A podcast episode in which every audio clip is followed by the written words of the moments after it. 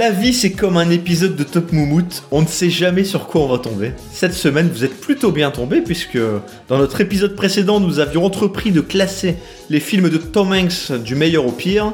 Cette semaine, c'est la suite.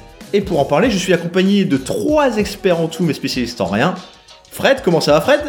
Bah ça va très bien depuis la dernière fois, hein. et, et toi? Ça va très bien, depuis il y a 10 minutes. Tom, comment ça Il va balance les secrets.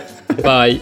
Et Général, salut Général. Et salut, et moi ça allait très bien jusqu'à ce que tu dises qu'on allait classer du meilleur au pire, parce qu'il n'y a pas de pire avec Tom Hanks, il faut le savoir. Je savais que ça allait, ça allait, il allait rebondir là-dessus. Alors justement, je rappelle, notre leader provisoire c'est Forrest Gump, devant Apollo 13, Le Soldat Ryan, Philadelphia, Big, et deux comédies romantiques qui sont Vous avez un message et Nuit Blanche à Seattle. Et on va enchaîner avec un film qui n'est pas tout à fait une comédie romantique, puisqu'il s'agit, Fred, de La Ligne Verte. Alors film de 99 de Frank Darabont. Donc euh, toujours un point chiffre, hein, 60 millions de budget, donc toujours un film qui coûte quand même cher. 286 millions de recettes, pas mal. Et en France, 1 700 000 entrées. Donc synopsis rapide, et il campe le rôle de Paul Edgecombe, qui est un, centenaire en maison de retraite, euh, qui se rappelle de sa vie alors qu'il était euh, gardien-chef d'un pénitencier en Louisiane dans les années 30.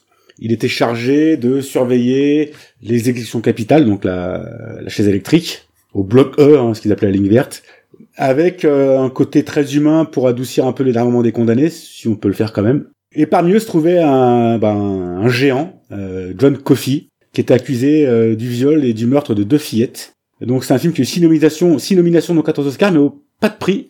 Alors moi pour commencer, je voudrais dire que, alors je sais pas général pas être d'accord, mais je trouve que c'est la, il y a une sorte de revirement dans la carrière de Tom Hanks, c'est qu'il commence à faire des films où, bien qu'il soit le premier rôle, il laisse une grosse place au second rôle. Notamment le cas de Michael Clark Duncan, là, qui Ah, fait une performance ça. exceptionnelle. Et je trouve qu'il éclipse presque Tom Hanks dans ce film. Et c'est pas la première fois que ça va arriver dans les films qui suivent, où il laisse beaucoup de place au second rôle. Eh, j'avais pas noté cette tendance, mais maintenant que tu le dis, je suis assez d'accord avec toi, ouais. Bah ouais, et, et- et d'autant plus quand on sait que le film qui suit après c'est Seul au monde, et effectivement les seconds rôles sont vraiment très impressionnants. C'est largement vérifiable. J'ai un, truc à dire là-dessus. J'ai un truc à dire Et là-dessus. je pense que dans les on de la gloire, on est, c'est pareil. Ça n'existe pas les sorties de la gloire, c'est de la perdition. Je, je devine ce que tu vas dire, Fred, c'est que le meilleur second rôle, c'est Wilson. Je te vois venir à 20 km. Ouais, moi aussi évidemment. Quel trou du cul celui-là. Donc j'ai pas dit que c'était tous ces films qui étaient comme ça, mais euh, Non, il y a une tendance qui va, je trouve, qui va se dégager où il laisse plus de place au second rôle qu'au début de sa carrière. Général. Ouais, je, C'est mon avis, Je, hein. je sais pas si je suis d'accord avec ça parce que parce que dans Apollo 13, c'est effectivement. Euh, Est-ce qu'on peut dire que c'est lui le rôle principal d'Apollo 13 Il y a plusieurs. euh, non, c'est la fusée clairement. Non, non, mais euh, pour de vrai, euh, tu vois, c'est pas, il- dans Forrest Gump, je suis ok avec toi, ça tourne tout autour de lui. Apollo 13, un petit peu moins. Il faut sauver le soldat Ryan, c'est pareil, c'est autour de l'escouade. Donc je sais pas si je suis d'accord avec toi. Je comprends ce que tu veux dire. On voit plus, on voit, on voit des gros second rôles qui émergent, mais euh, mais C'est ça. mais mais pour le pour autant, dans les films précédents, il il est pas il est pas seul en haut, quoi, je trouve. Mais je, je comprends ce que tu veux dire. Là, les seconds rôles dans la ligne verte commencent à être, enfin, son le, le personnage de John Coffey, il est très présent dans l'histoire, quoi. Ça, ça tourne plus autour de John Coffey qu'autour de Tom Hanks. Bah c'est ça, c'est presque lui le premier rôle quoi Oui, finalement. je suis d'accord, je suis d'accord. Mais donc du coup, en fait, c'est peut-être plus ça qu'il faudrait dire, c'est que Tom Hanks va plus avoir des rôles de se- des seconds rôles, quoi. Moi, je suis pas tout à fait d'accord avec ça. Je pense que euh, John Coffey reste le second rôle. Euh, Je pense que ce qui est important dans ce film, c'est c'est pas John Coffey lui-même, c'est le regard que Oui, je porte le personnage de Tom Hanks sur John Coffey, en fait. Oui, c'est. Je suis d'accord avec toi. Je aussi. suis d'accord avec toi. Non, non, mais t'as raison. Je suis d'accord. et- Je, donc je me tout- sens bas les couilles. Toutes les émotions passent par Tom Hanks dans ce film, finalement. Et par, et par son Oui, regard. C'est vrai. Tandis que l'autre, bon, Oui, c'est vrai, c'est un, c'est un prisme. Ouais. Voilà, c'est ça. C'est un prisme, Tu as raison, tu as raison. Bah voilà. Et ben on a terminé pour la ligne verte, c'est formidable. Voilà, allez. Bonsoir. Alors film que j'ai film que j'ai jamais pu revoir parce que euh, je l'avais trouvé trop triste et que bah je j'ai jamais pu le revoir. Ah, quoi, tu- film. vraiment? Ouais. Ah oui, d'accord. Ouais, moi ce film m'a traumatisé d'un point de vue émotion, je je peux pas le revoir quoi, c'est j'ai il- Eh ben, trop il faudrait, triste. que tu, il faudrait que tu te forces à le revoir parce qu'il est, il est, il est, euh, je suis- il est incroyable ce film. Il est incroyable. Et ce qui est rigolo, pas tu, le contraire. Hein. tu disais, tu disais Frank Darabont. Euh, ce que je savais pas, c'est que Tom, donc Frank Darabont, il avait déjà, c'est tiré d'un livre de Stephen King, euh, La Ligne Verte. Ouais. Euh, c'était, c'était même pas un livre, c'était un, un roman feuilleton, ce qui s'appelle. Et même Stephen King, au moment En où il a non, commencé, pas ça? Exactement. Mais au moment où il l'écrit, Stephen King, il sait pas combien il y aura de tomes et il voulait pas tout sortir pour pas que ça soit spoilé aux, aux gens qui commenceraient le roman feuilleton. Et Frank Darabont avait déjà collaboré avec Stephen King pour Les Évadés. Euh, qui est un film génial avec Morgan Freeman sûr, et, bien euh, sûr. et je- et- et j'ai oublié le nom de l'acteur euh, qui joue avec Morgan Freeman. Celui qui interprète en 18 Fred. Exactement. Tim Robbins. Ah oui, Tim Robbins, c'est ça. Et ben Tom Hanks était pressenti pour ce tournage et il avait dû et il avait et, et il avait refusé ce rôle-là. Et euh, Tom Hanks a accepté la ligne verte alors que le scénario a priori était pas fou, mais il a accepté aussi parce qu'il avait refusé le rôle des éva- sur les évadés. C'est en incroyable fait, ça. Il a refusé sur les évadés parce qu'en fait, pour des contraintes d'agenda, parce qu'il devait jouer dans Forrest Gump. Exactement. Donc, je, enfin, je sais pas si t'imagines s'il n'y avait pas eu ces contraintes d'agenda, l'enchaînement du mec, il, il nous aurait peut-être fait trois Oscars en trois ans, quoi. T'as le dilemme quand même. Non mais c'était T'as les deux scénarios sur ton bureau, Ah, c'est le dilemme entre C'est fou. les évadés C'est et le Forrest Gump. Et, et, c'est- et c'est- et ce qui est rigolo, puisqu'on on en parlait sur, euh, sur Forrest Gump, justement, on disait que John Travolta avait refusé le rôle de, de Forrest Gump. Il a aussi refusé le rôle de Paul Edgecombe dans... Donc, on peut dire qu'il avait du pif, le con, quoi. Parce que vraiment, là, il, il avait bien, il avait bien senti ça, quoi. Et Tom Hanks a refusé le rôle de Grise, hein. Euh, Faut le savoir. hein. C'est ça. Pour une sombre histoire de pantalon un peu trop moulant ou une connerie comme ça, mais... mais- Exactement. Et, et il retrouve... Et dans la ligne verte, il retrouve Gary Sinise, qui dans Exact. Apollo 13 est le lieutenant Dan, dans Forrest Gump. Et il retrouve euh, aussi euh, Barry Piper, qui était dans Il faut sauver le soldat Ryan, qui était le, le sniper, euh, qui à chaque fois qu'il allait tuer quelqu'un, faisait une, une espèce de prière à Dieu dans Il faut sauver le soldat Ryan. Je sais pas si vous vous rappelez de ce personnage. Béni soit le Seigneur, ma force qui conduit mes mains à la guerre et mes doigts au combat.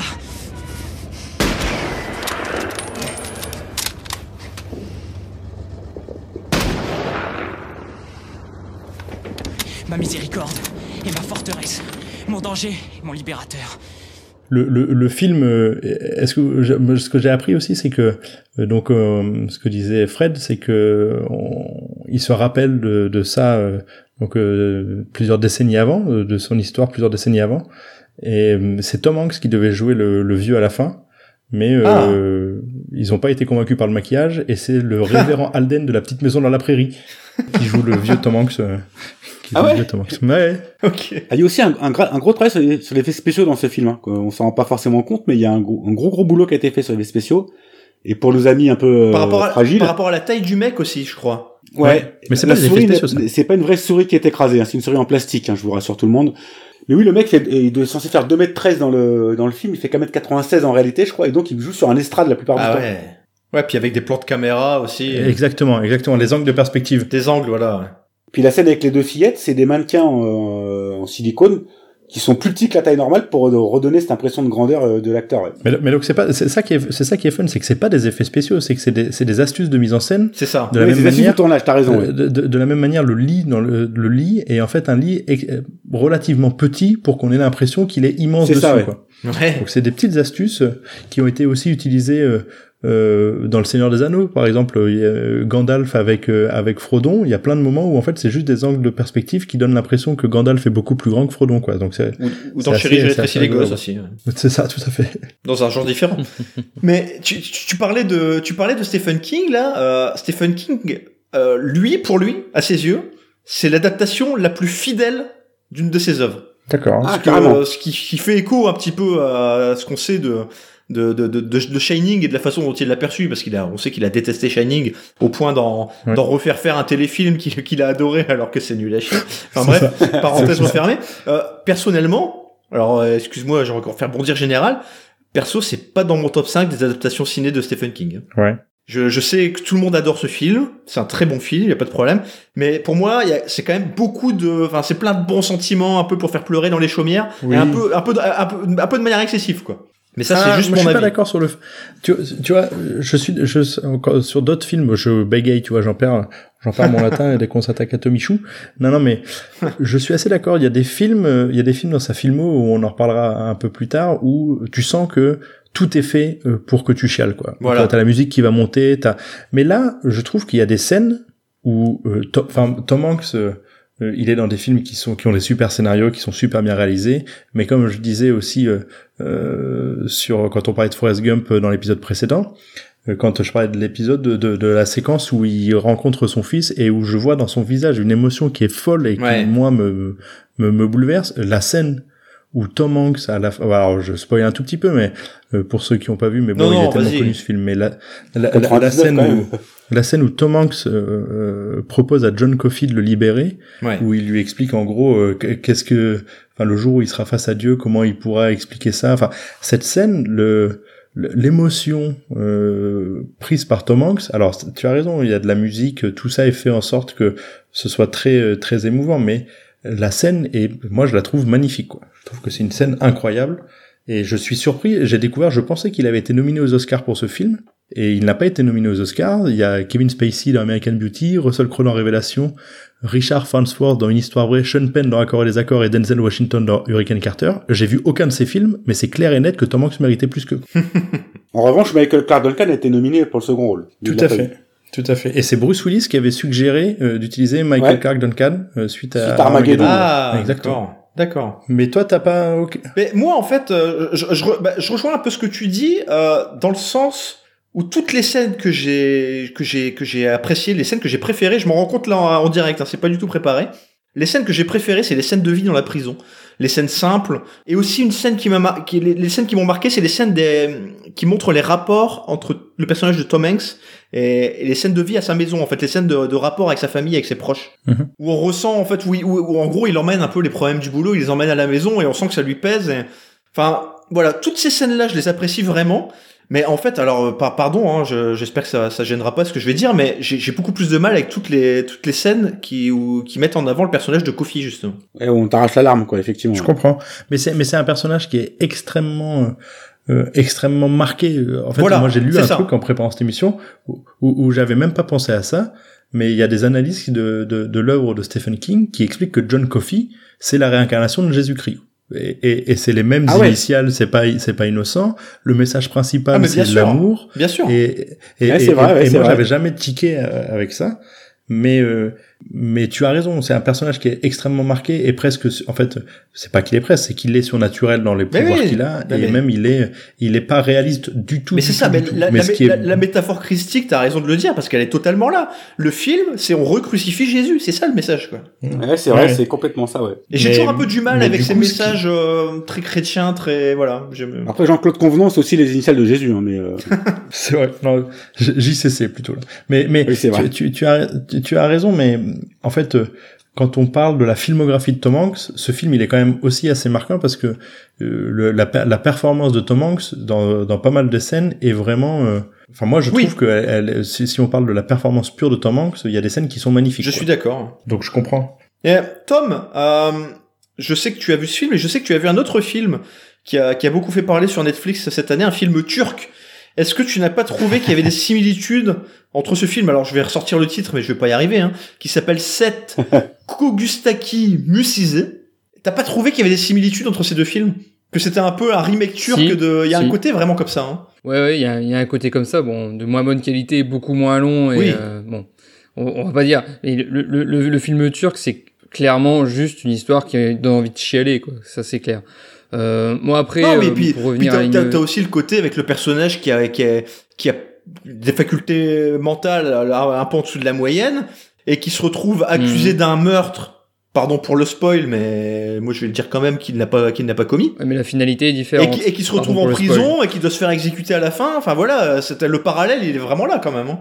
Ouais, c'est, c'est, oui, c'est sûr. C'est sûr qu'il y a, il y a... avec le regard des personnages autour, en l'occurrence, c'est co-détenus, et pas les gardiens de prison, mais surtout les co-détenus, mhm. qui, qui changent au fil du film. Qui changent complètement euh, tout le long, effectivement. Ouais, effectivement, il y a un parallèle intéressant, euh, auquel j'avais pas pensé. Après, pour, pour revenir, moi, si je peux donner rapidement mon avis dessus, ça fait longtemps. Ça fait des, des années que je l'ai pas vu. Euh, enfin, que j'ai vu plutôt ce film-là, donc euh, c'est, euh, j'ai pas énormément de, de grands souvenirs. C'est pas un film qui m'a, qui m'a marqué particulièrement. J'ai déjà eu du mal à le regarder en une fois parce que je crois que c'est plus de trois heures et c'est, de mémoire, j'avais vraiment galéré à, à, à, finir en une fois. J'avais même pas fait en une fois, quoi. Et bon, je dis pas que c'est un mauvais film, mais moi, il me procure rien, rien de spécial. Merci. T'as pas de cœur, en fait. Non, c'est pas c'est pas que j'ai pas de cœur, mais peut-être que c'est le fait que ça fait longtemps que je l'ai pas vu, que je l'ai peut-être pas vu dans, dans le bon état d'esprit ou ou je sais pas. Je te remercie d'avoir pris en, de, en, préambule de dire je dis pas que c'est un mauvais film quoi. Encore eux, tu dis pas que c'est un mauvais film enfoiré quoi. Mais c'est de la merde. non, moi c'est la scène de la petite souris qui m'a plus marqué. Elle n'est pas morte, c'est une souris en plastique, hein, c'est, euh, je vous rassure. Ouais, c'est du cinéma. Moi, moi c'est la scène qui m'a marqué. Non seulement c'est une souris en plastique et pour guider les, les, les regards des acteurs, ils utilisaient des petits, des petits lasers. Savez, même les petits lasers qu'on voit sur les terrains de foot, là. Ah ouais. Qu'on envoie Ah, dans la gueule de- du mec qui tire un penalty. Ouais, ouais, ouais. Ce que j'ai appris aussi, c'est qu'ils ont utilisé, euh, ouais, ils ont utilisé quand même des vraies souris et que le Michael Clark Duncan là, il avait peur des souris, donc c'était un peu une galère quoi. Et, et, et aussi parce qu'elles arrêtaient pas de pisser et de chier dans sa main, donc ça le saoulait un peu. Et ce que j'ai et, sur Michael Clark Duncan, ce que j'ai appris aussi, c'est qu'il arrivait pas euh, la scène justement où euh, où il est filmé avec les deux petites fillettes euh, euh, dans les bras et qu'il y a tous les gens du village qui débarquent avec des fusils. Euh, il a eu beaucoup de mal à la jouer parce qu'il était très impressionné physiquement aussi de voir débarquer euh, 40 gars autour de lui avec des fusils quoi.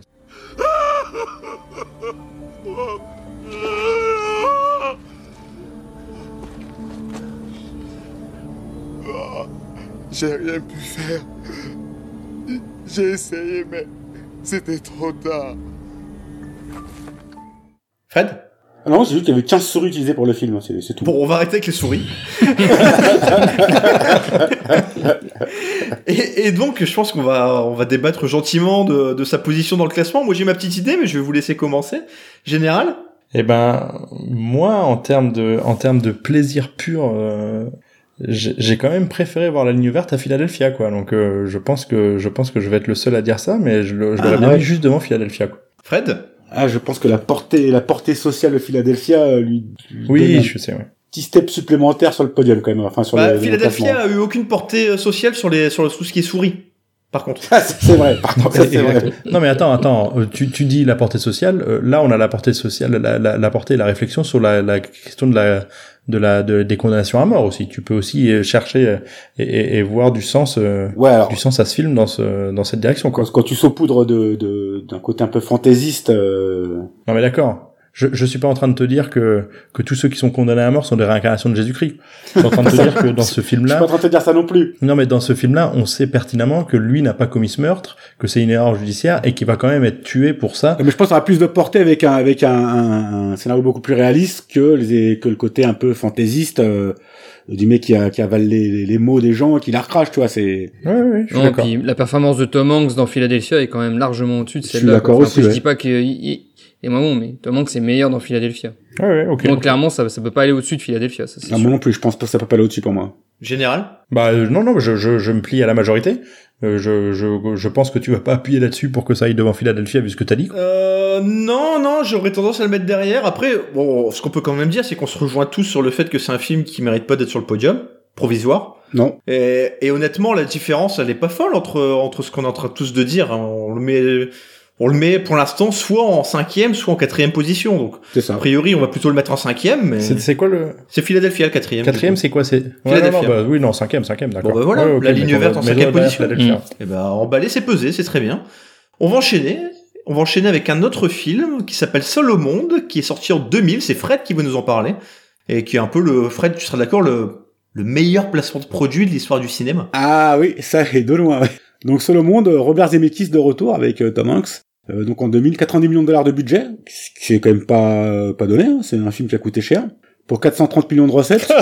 donc encore un succès euh, commercial, hein, euh, pas se mentir. J'ai l'impression de l'avoir déjà entendu tout ça. mais il faut il faut préciser les chiffres, c'est important. Non, mais ce que j'aime, c'est l'analyse. Mais oui, non mais c'est parce qu'à chaque fois t'en fais la même interprétation, tu vois. À chaque fois c'est bon, c'est quand même un film qui a coûté cher, hein. Mais bon, c'est quand même un film qui a fait beaucoup d'entrées. Ça coûte de plus en plus cher en fait, et ça rapporte de plus en plus d'argent. Non, mais attends, si tu compares, si tu compares à une Seat Ibiza, eh ben, franchement, ça a coûté plus cher, quoi. Ah bah c'est clair, oui. Donc on trouve Tom Hanks, Ellen Hunt et un ballon euh, comme euh, acteurs principaux de ce film. Donc c'est l'histoire d'un pilote de cargo euh, aérien hein, qui travaille pour FedEx, qui est appelé en urgence sur un vol un soir de Noël et bah qui a un problème euh, technique et qui s'écrase euh, dans le Pacifique sur une île déserte. Et donc il doit apprendre à survivre hein, euh, pendant des années. C'est plus, plus de 4 ans de séjour. Et il tombe amoureux, enfin il tombe amoureux d'un point de vue amical avec un ballon de volleyball euh, de la marque Wilson. Putain, mais j'en peux plus de toi, quoi. Excusez-moi. Et moi, je trouve que c'est un, énorme scandale parce que parce que Dujardin a eu un, un, un César pour The Artist et le ballon n'a rien eu pour ce film. Et ça, c'est scandaleux. Putain. Mais attends, tu, tu sais que euh, j'ai découvert ça en préparant l'émission, ils avaient écrit des vraies lignes de dialogue pour Wilson. Pour le ballon pour, Oui, oui. Ils ont écrit des vraies lignes de dialogue pour faciliter le travail de Tom Hanks. Ah, c'est énorme. C'est que j'imagine que, qu'il y avait un mec qui se mettait derrière le ballon et qui s'amusait à déclamer des, enfin, à sortir des lignes, quoi. Enfin, c'est, je trouvais ça fou. Enfin, je me moque, mais parce que j'ai adoré ce film. Ah oui. Donc, je suis un fan de, de, de Bear Grylls et du survivalisme. Et, et de Colanta. Bah, et de Colanta, forcément, j'ai adoré ce film. Général. Ouais, moi aussi, j'ai beaucoup beaucoup aimé ce film. Euh, mais quand tu disais euh, meilleur placement de produit, il faut, FedEx, il faut ouais. préciser que c'est pour FedEx, Ouais. évidemment FedEx. Pour FedEx. Et ce que je ne savais pas, c'est que FedEx a assuré en fait tous les transports de la production pendant tout le tournage. Et voilà, en échange, ils ont eu euh, Dans ils les ont eu Fidji, ça, ouais. ce qui est ce qui ce qui ce qui à mon sens est le truc qui me gâche un tout petit peu le film Ah. moi, parce que parce que parce que la fin euh, en mode euh, super pub FedEx où on va quand même livrer euh, les Non, la fin est bon, c'est fun Je suis d'accord. c'est fun, mais je trouve que c'est c'est too much en fait. Ça fait trop spot publicitaire FedEx. Mais tu sais qu'ils ils, ils ont fini par vraiment en faire un, du coup? Euh, Ouais, j'avais vu ça. Mais vas-y, ouais, tu. Enfin, je, je l'ai. je- Alors, en fait, donc c'est exactement la même scène avec un autre acteur qui débarque en mode euh, survivant depuis 4 ans sur une île déserte. Il débarque avec le colis, il frappe à la porte, il tend le colis à la dame, la dame le prend. Et, et le mec, donc qui, qui campe le personnage de, de, de, de, de- de Tom Hanks, lui demande, euh, je, je peux, je peux vous demander une faveur, est-ce que vous pourriez me dire ce qu'il y avait dans le fameux colis? Et donc elle lui répond, il n'y avait pas grand-chose, il y avait juste un téléphone satellite, un traceur GPS, un purificateur d'eau et des semences. C'est très bon ça par C'est contre. drôle ça.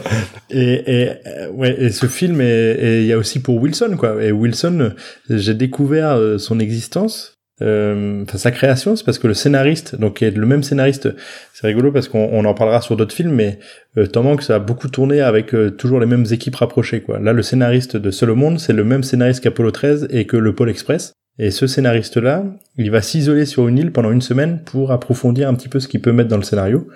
Et il y a réellement un ballon de volée qui arrive sur l'île. Ah, Donc euh, c'est rigolo, je savais pas que Wilson a vraiment existé quoi. Mais euh, ce, ce film, il est dans, dans les performances de Tom Hanks, euh, ah, la performance d'acteur est dingue, ouais.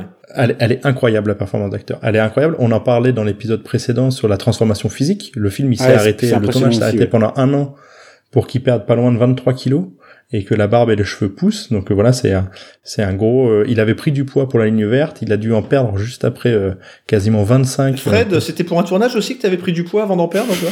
Exactement. c'est ça. Pour un porno. C'est- mais la, mais la performance de l'acteur est, est folle. Et moi, quand on parle de scène, euh, on a parlé de temps en temps sur certains des films de, de certaines scènes, la scène du monologue, quand il revient, euh, elle est incroyable, cette scène. Et, et, et je sais pas si... Ah, la scène sous la pluie Oui. La scène Ouais, sous la- la pluie. la scène sous la pluie, et tu ouais. te dis, mais qu'est-ce qui va se passer? Elle va- Enfin, tu- il l'embrasse, elle Ah non, l'embrasse. Non, pas, Ah non, non, pas ça. pas celle-là. Ah, pas la, pas la fin du Ah film. oui, il y a celle-là. Parce qu'il y a celle-là Ah, non, aussi. non. hein. Ah oui, oui, il y a celle-là. Euh, mais Bien sûr, celle-là, elle est extraordinaire. Mais il y a la scène aussi où il parle à son ami et il lui explique euh, qu'il avait voulu mourir, mais qu'il n'a pas Oui. réussi à mourir et qu'il a compris qu'il allait devoir et et, Exact. Et qui raconte qu'il est si triste d'avoir de nouveau perdu sa femme, mais qu'il était si heureux de l'avoir avec lui. euh, Enfin, cette scène, elle est, elle est incroyable. Et si on regarde en fait ce film d'un point de vue technique, j'aime pas trop parler de technique, c'est de lumière, de choses comme ça, mais c'est important en fait. Quand on analyse, on se rend compte euh, de ce qu'il y a. Il y a, il y a, il y a pas de la musique tout le temps en fait. Ils, Oui. ils, ils se sont beaucoup servis des bruits de sons et tout ça. Et dans, et dans ce monologue, ce qui est très intéressant, c'est que le monologue est long, ce monologue-là, et il y a vraiment pas de musique au début. On entend juste les bruits de l'eau, euh, de la pluie qui tombe, et, la musique arrive après. Mais cette scène-là, euh, c'est la même chose. Je peux la regarder 15 fois ou 20 fois, et à chaque fois j'aurai une émotion. Quoi.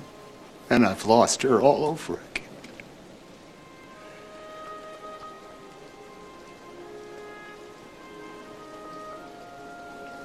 I'm so sad that I don't have Kelly.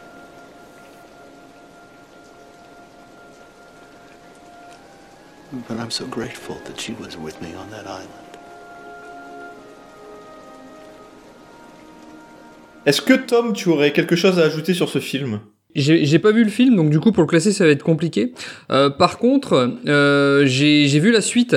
Euh, donc qui se passe à Paris avec Eric et Ramsey. Alors euh, par rapport à celui-là, ça, ça, ça donne quoi à peu près? Seul tout C'est un poil au-dessus. Un poil Il au-dessus. est con, putain.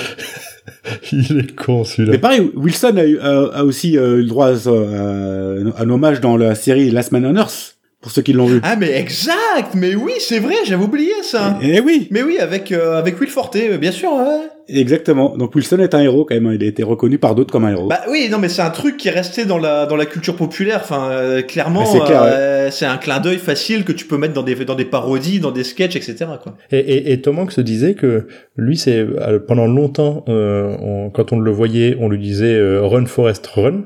et maintenant, mais vraiment encore maintenant, on lui Wilson. Wilson quand il prend le taxi.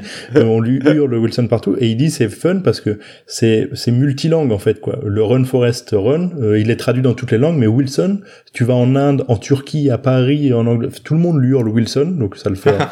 et, et est-ce que vous savez que euh, c'est je crois en 2014, je j'ai pas noté la date, mais il y a un pêcheur qui a passé plus de 13 mois à la dérive euh, et, euh, et euh, on a longtemps cru que c'était comment dirais-je un canular ou une, une, connerie, mais il a été surnommé le voilà le mec seul au monde comme dans le film quoi. Il, il s'est retrouvé, c'était un pêcheur mexicain qui était parti avec son petit bateau et son moteur s'est coupé, les vents l'ont entraîné dans le vers le large et il est resté 13 mois à la dérive. Il avait pas de carburant, pas de radio et il a été il a été retrouvé comme ça quoi. Là c'est encore une fois quand la réalité dépasse la fiction. Est-ce que vous avez déjà une idée assez arrêtée de de sa position dans la hiérarchie provisoire? Ah, moi, je le mettrais presque au-dessus de la ligne verte, mais vous n'allez pas être d'accord, je pense. Ah, moi, euh, moi, je suis d'accord. Euh, je, je pourrais même le mettre un peu plus haut, personnellement. Ouais, je pense. Moi aussi. Presque moi aussi. Philadelphie. Moi, Ouais, ouais. Ouais, ouais, moi aussi. Moi, je le mettrais derrière le soldat Ryan. Et Quand même derrière le soldat Ryan. Philadelphia. Franchement, je pense que moi, le vraiment le, le, placement produit de FedEx me, me, me, me, gâche un peu le truc, quoi. Donc c'est pour ça que je mettrais ah, quand même côté LFI, ça. Soldat Ryan devant. Quoi. Exactement. Après, on va pas se mentir, hein, c'est, c'est de la grande qualité, là. On est que, enfin, il y a que du chef-d'œuvre oui, bien sûr. Hein. attends, ouais. Donc, seul au monde intercalé entre euh, Il faut sauver le soldat Ryan et Philadelphia. Et Philadelphia. Et on va enchaîner avec un film euh, qui est sorti sur, dans les salles obscures deux ans plus tard, qui s'appelle Les Sentiers de la Perdition, Fred. Ah, Sam Mendes. Donc, petit point budget encore. 80 millions de dollars, ça augmente en termes de budget. Ah, c'est beaucoup d'argent. Mais en revanche, petit succès de recettes que 180 millions de recettes seulement et 764 000 entrées en France. Le genre est pas simple. Euh. Non, non, effectivement.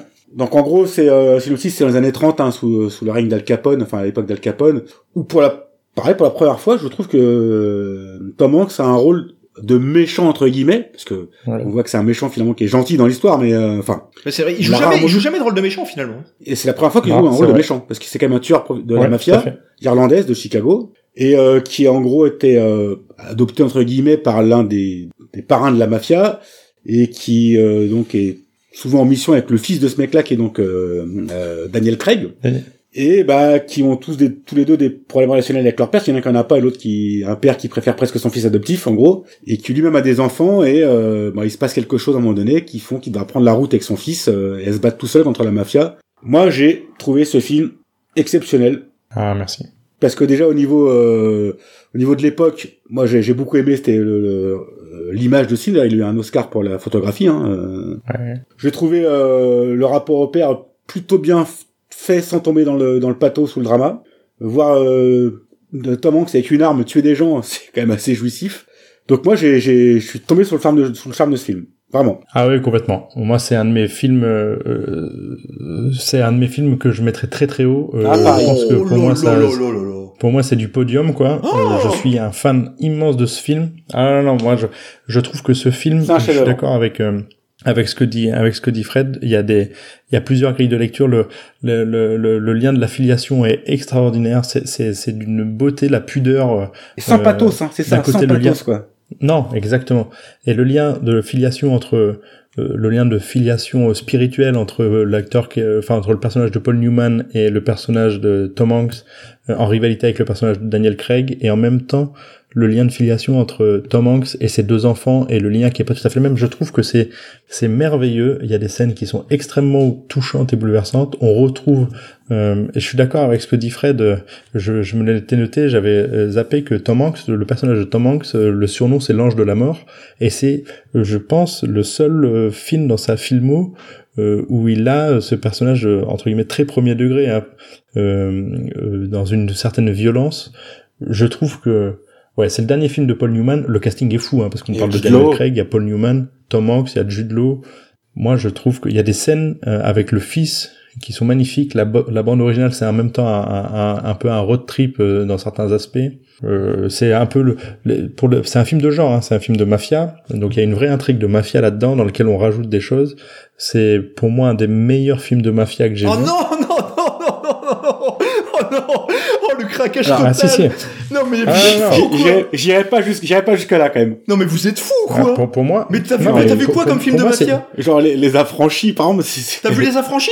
Oui, j'ai vu les affranchis, ouais. T'as vu le parrain général? Oui, j'ai vu le parrain. T'as vu les trois? J'ai vu que le premier. Non, non, j'ai vu que le voilà, premier. Voilà, t'as pas vu le parrain 2 Non, mais est-ce que t'as... Attends, attends, non, Est-ce que t'as est-ce que t'as vu les incorruptibles J'ai vu les têtes une Est-ce que t'as vu les incorruptibles? Oui, j'ai vu les Est-ce que t'as vu les infiltrés? Oui, les les incorruptibles. Les infiltrés. Oui, les incorruptibles. Les, infiltrés. Oui, les infiltrés. C'est le... le, film de Scorsese, les infiltrés? Ah, t'as l'air de bien t'en souvenir. Est-ce que t'as est-ce que t'as vu l'impasse? Ah non, mais je préfère, je préfère, je préfère. Oui, j'ai vu l'impasse. Est-ce que t'as vu Denis Brasco? J'ai vu aussi. Ah, Denis Brasco. J'ai vu Denis Brasco. Et tu mets, et tu mets les sentiers de la perdition devant tout ça Il y en a 150 de mieux. Euh... Enfin, je peux t'en citer 10 aussi. Ah bah euh, des, des, films de gangsters mieux que, que celui-là. Faut quand même pas abuser. C'est un bon film. Attention, moi, mais c'est pas un excellent film. Euh, c'est un bon film. Bah, c'est un bon film. Enfin, je sais rien, mais. Ben moi, je suis pas d'accord de dire que c'est juste un bon film. Mais tu l'as vu ou pas les Sentiers de la perdition, toi, Tom? Parce que tu commandes des films que t'as pas vu depuis tout à l'heure. Moi, je dis que c'est un chef-d'œuvre. Pas du tout. Le seul, le seul que j'ai pas vu, c'est pas par l'angle de la mafia, moi. C'est par l'angle de l'histoire de la filiation. Pour moi, la, la mafia est anecdotique là-dedans. Enfin, de là à dire que c'est dans le top 5 des films de, de Tom Hanks, dans, le, dans le top des films de gangsters, c'est super compliqué. Il, il dit c'est peut-être le meilleur film de mafia. Ouais, non, ça, je suis pas d'accord là-dessus. Ouais, faut arrêter. Enfin, je sais pas. Non, j'ai pas dit ça. J'ai dit que c'était dans les, les casinos, les, non, les trois parrains, Scarface. Euh, enfin, il était une fois en Amérique. Non, Scarface, c'est de la bouse. Scarface, c'est une merde. Scarface, on peut mettre derrière, si tu veux. mais c'est pas top 10 des films de mafia. Si tu veux, mais. Non, non, attends, attends. Les promesses de l'ombre. Enfin, c'est. Voilà, j'ai Hit, même Hit, tu vois, si on mais va par là. c'est pas un film de mafia, Hit. Hit, c'est pas un film de mafia, c'est un, film de gangster. Eh ben, c'est pas la même chose. Bah oui, eh ben, c'est pas la même chose. C'est un peu la même chose. Ah, mais d'accord, mais il faut sauver le soldat Ryan, il y a des pistolets, c'est un film de gangster. Alors, euh, si tu veux, quoi. Mais après, non, mais qu'est-ce que tu racontes, quoi? Hit, c'est pas un film de mafia. Non, mais, non, mais, attends, attends. Toi, tu me dis, euh, tu me dis, euh, tu, nous balances toute une liste de films, et tu nous dis Scarface est devant. Je dis non, Caddy dit non, tu dis bon, allez, d'accord, c'est derrière, quoi. Donc, si c'est juste le jeu de, de vouloir me faire chier à, mettre plein de films, tu dis, tu dis que c'est dans le top des meilleurs films. Je, suis pas, je suis pas d'accord avec toi. C'est, c'est, c'est, eh ben, c'est un bon film, mais, mais, mais, de, mais de là à en faire. Euh, pour, pour moi, c'est un, bon film de ce genre, mais que je mets euh, à côté des American Gangsters. Quoi. C'est un film secondaire de ce genre-là, quoi. Ah, moi, je suis pas d'accord. Pour moi, c'est aussi un chef-d'œuvre, mais pas pour l'angle de la mafia. Ah, pour l'angle, je dis, ah, sur la filiation, le, le, rapport humain. Non, mais dans ce cas-là, si tu passes sur la filiation, tu, tu peux, tu peux en sortir d'autres aussi. Hein, euh, tu peux sortir Denis Brasco à ce moment-là. Non, on n'est pas d'accord. Écoute, après, après bah ça non, peut arriver. C'est ça, hein. c'est ça, c'est intéressant. Moi, on, va, on va arrêter là, je te le dis. on arrête là. Moi, on je arrête trouve là. que, je, je trouve, je, non, non, mais moi, je trouve que, je trouve que les, l'image est incroyable. Mais je suis d'accord avec toi. Il y a plein de bons films de mafia. Je dis juste que euh, les, euh, les, affranchis, je trouve ce film super, mais j'ai pas du tout d'émotion quand je vois ce film. Quoi, je le trouve super. J'aime beaucoup le regarder. Mais moi, j'adore les affranchis et je le mets, euh, je le mets très très haut dans les films de mafia. Mais je suis d'accord avec toi. C'est pas le même genre de film et je veux bien le mettre de côté aussi. Il y a pas de problème. Et, et, et, et, si tu parles, moi pour moi, euh, si tu me parles du top des films de mafia, il y a euh, le Para 1 que je trouve. Euh, après, j'ai pas effectivement pas vu le 2 et le 3, donc je peux concevoir que il manque peut-être quelque chose. Il y a, il y a, il était une fois en Amérique que je trouve génial, mais voilà. Mais il était une fois le Bronx, etc. Ouais, il y en a plein. Mais mais je suis d'accord, mais tu mets pas Hit dans un film de mafia, c'est pas parce qu'il y a des gangsters que tu mets tu mets ça. J'ai dit mafia, j'ai dit gangster. Eh ben voilà, mais moi je te parle de films de mafia. C'est vrai que la mafia, c'est pas des gangs. Excuse-moi, c'est. Mais non, mais c'est pas même genre. Non, c'est pas dans le même genre. Excuse-moi. Non, mais moi j'ai l'intrigue n'est pas la même quoi. L'intrigue, l'intrigue qui est mise en place dans Les Sentiers de la Perdition, c'est une intrigue pure de film de mafia. Donc pour moi, je suis pas d'accord avec Fred qui veut pas le classer dans ce genre-là. C'est un film de mafia dans lequel on traite du sujet de l'affiliation, comme on traite du sujet de l'affiliation dans dans dans plein d'autres films de mafia, Bien sûr, hein. puisque c'est un peu le principe de la cooptation.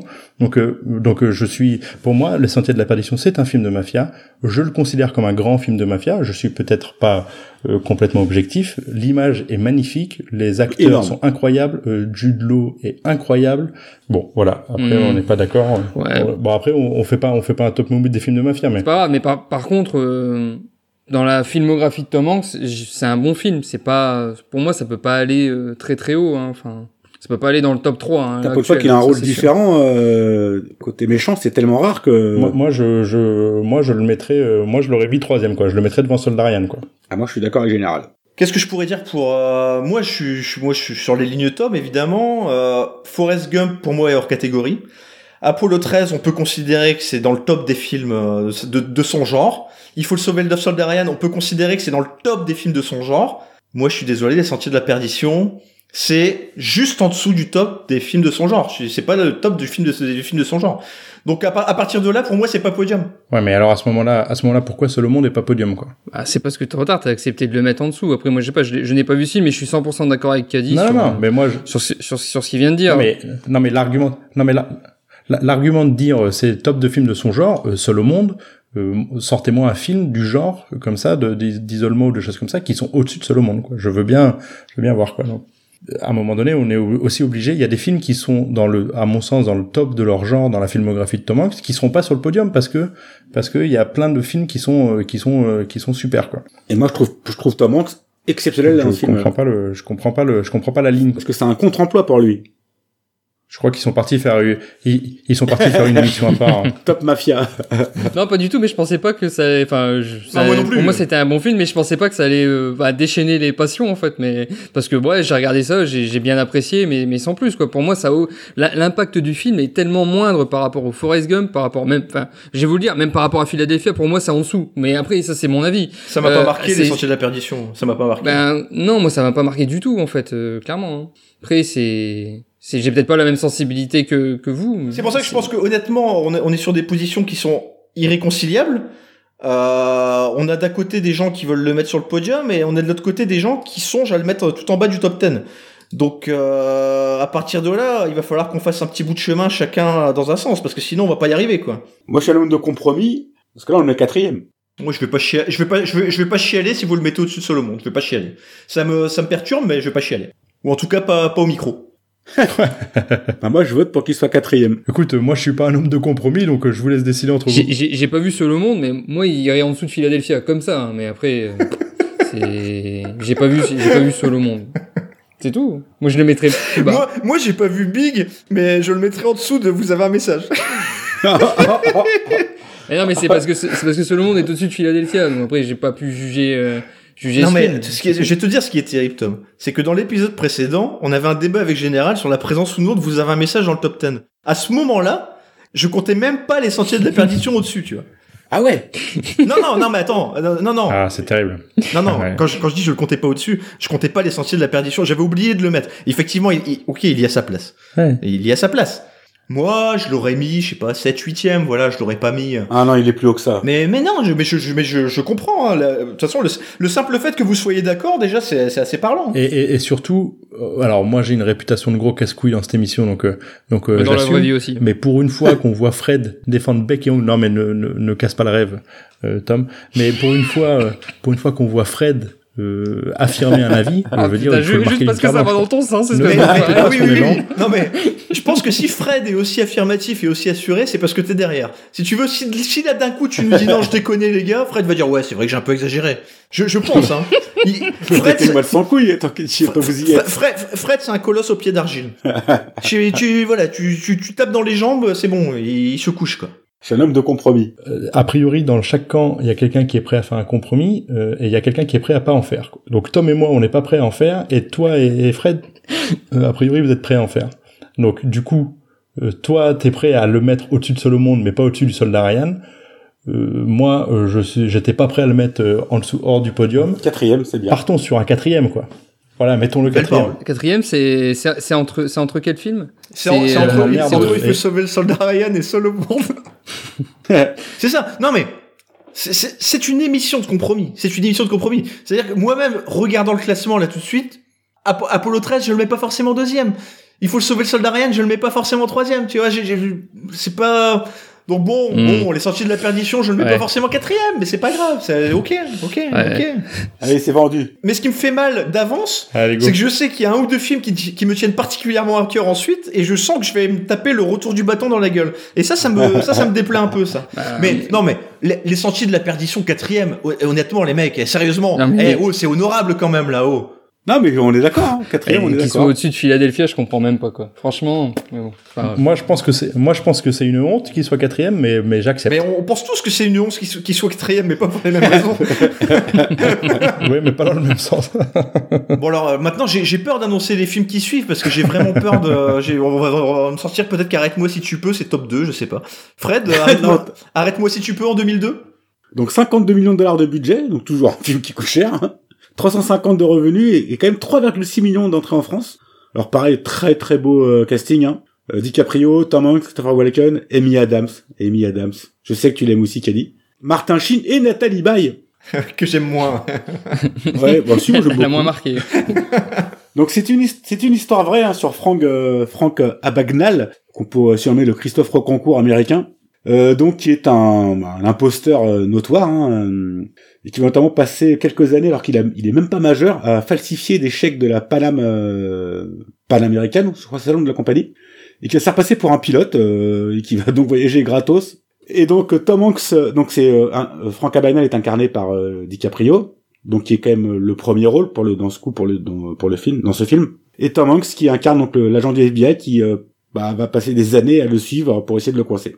Général J'aime bien ce film, il est, il est, il est vachement frais et tout. J'ai découvert que j'ai beaucoup dit que les films étaient frais de Tom Hanks. non mais, mais, mais euh, non non mais la performance, Tom Hanks, il a un rôle un peu, c'est pas vraiment un rôle secondaire, c'est un rôle, c'est un premier rôle un peu, un peu en dessous, quoi. Ce qu'on appelle un rôle secondaire, en fait. Mais, euh, mais, euh, mais c'est surtout, euh, c'est surtout DiCaprio, le, la, star de ce film. Ouais, c'est plus un film DiCaprio qu'un film Tom Hanks. Ouais, ouais il, il, est dedans. Il a, il a encore une fois. Euh, toujours ce même style de jeu assez sérieux, mais avec de temps en temps certaines scènes où où c'est assez fun et où il charrie un petit peu le personnage de DiCaprio qui sont qui sont cool à voir. Euh, j'ai découvert en préparant cette émission que initialement c'était Gandolfini qui devait jouer ce rôle et, euh, et, ça n'a pas ça n'a pas pu se faire. Voilà. Moi j'ai j'ai trouvé que ce film était était bien parce qu'il était complet euh, d'un point de vue émotion quoi. Il y a il y a des moments assez tristes, il y a des moments assez fun, il y a des moments de, de stress, de panique. Je pense que pour moi ça ce film c'est podium. Non, je déconne. j'ai eu peur. non non euh, non non, clairement c'est pas c'est pas un top film de Tom Hanks, c'est un film qui est chouette, euh, qui se laisse regarder, mais c'est pas un film, c'est pas un, un immense film quoi. Pour moi, c'est un très bon film de dimanche soir, quoi. Exactement. t'as commandé une pizza quand t'as la flemme de faire à bouffer, euh, tu te mets Si on est avec des films comme ça le dimanche soir, euh, franchement, je regarderais plus souvent le film du, soir, du dimanche soir. Hein, je vous le dis tout de suite. Hein. Mais Tom Hanks, finalement, est-ce que c'est pas des films du, dimanche soir et des films du dimanche après-midi, finalement? Exactement. Peut-être. Est-ce que c'est top 10 Arrête-moi si tu peux. Bah, pour l'instant, oui. Pour l'instant, si. Par rapport à Vous avez un message et Nuit Blanche à Seattle, euh, clairement. Par rapport à Nuit Blanche à Seattle, moi je, moi, je le mets, moi, je le mets derrière Vous avez un message, mais je le mets neuvième, quoi, tu vois, typiquement, là, dans le classement actuel. Je me battrai pas pour ce film, de toute façon.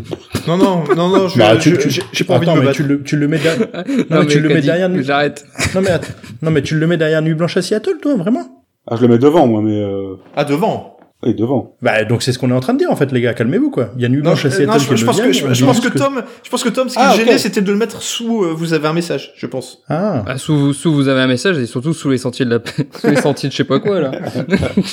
non mais. Pour moi c'est c'est mieux. Après je dis pas que c'est oh. c'est le top. Mais ah ouais d'accord. mais attends, mais c'était mieux ah que ça quoi. D'accord. Ah oui ok. Non mais d'accord. Si tu m'arrêtes, mais je comprends. Si tu m'arrêtes moi si tu peux euh, devant les sentiers de la perdition, euh, je comprends que. Non mais vous délirez les gars quoi. Ouais, quoi, quoi, mais ne, ne te mets pas le vous voyez non mais ah, d'accord, non mais oui, donc il délire quoi. Non mais tu délires complètement. C'est, ça, ça non, raconte... je, délire pas. C'est. Non mais ça, ça raconte quoi euh, Attrape-moi si tu peux. C'est un, c'est un bon divertissement. Bah, mais histoire vraie. donc forcément ça raconte quelque chose. Ah mais d'accord. Donc, j'ai euh, hâte Alors que notre histoire à la con, elle raconte pas une histoire vraie. Donc déjà ça raconte quelque chose de plus ah, bah, réel que ton truc.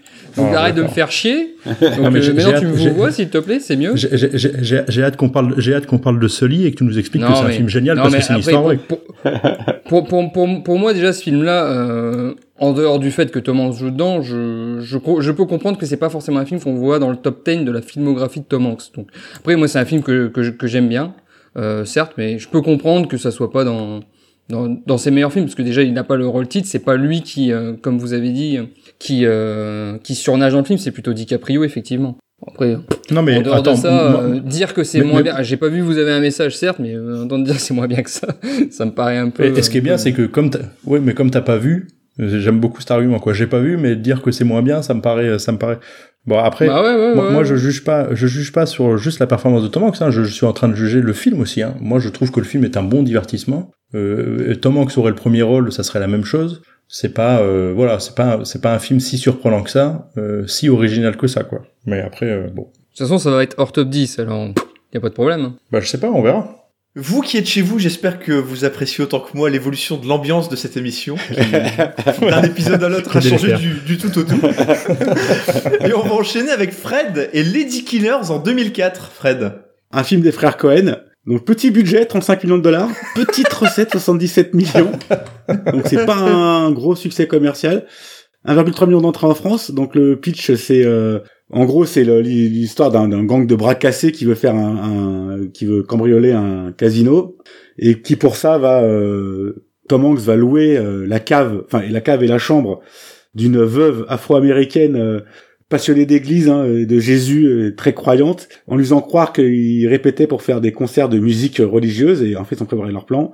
C'est une comédie que je trouve exceptionnelle, personnellement. Oh C'est pas mon préféré des frères Cohen. C'est Ça reste la décidément- vérité si je mens. Putain, là, Ils sont en train de faire un AVT. je, prends uppercut sur uppercut là.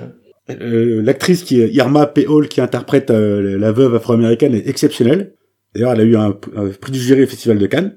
Et bizarrement, elle a pas enchaîné avec des grosses carrières. Après ça, bon, elle était déjà assez âgée. Donc je sais que ça ira, sera pas dans mon classement en Tu duo parce ça. que c'est peut-être Si tu crevé. dis ça. non, elle était pas, elle est pas morte. Mais pour moi, c'est un très très bon film qu'il faut voir absolument. Il ira pas dans le, dans le haut du classement, je le sais, vous serez pas d'accord avec moi. Mais je trouve Tom Hanks très très drôle là-dedans, euh, qui joue un personnage de pince sans rire. Non, bah s'il est juste exceptionnel, il peut pas aller dans le top du classement, ça c'est sûr. Mais c'est mon avis personnel, je sais qu'il vous plaira pas. Il vous a pas plu.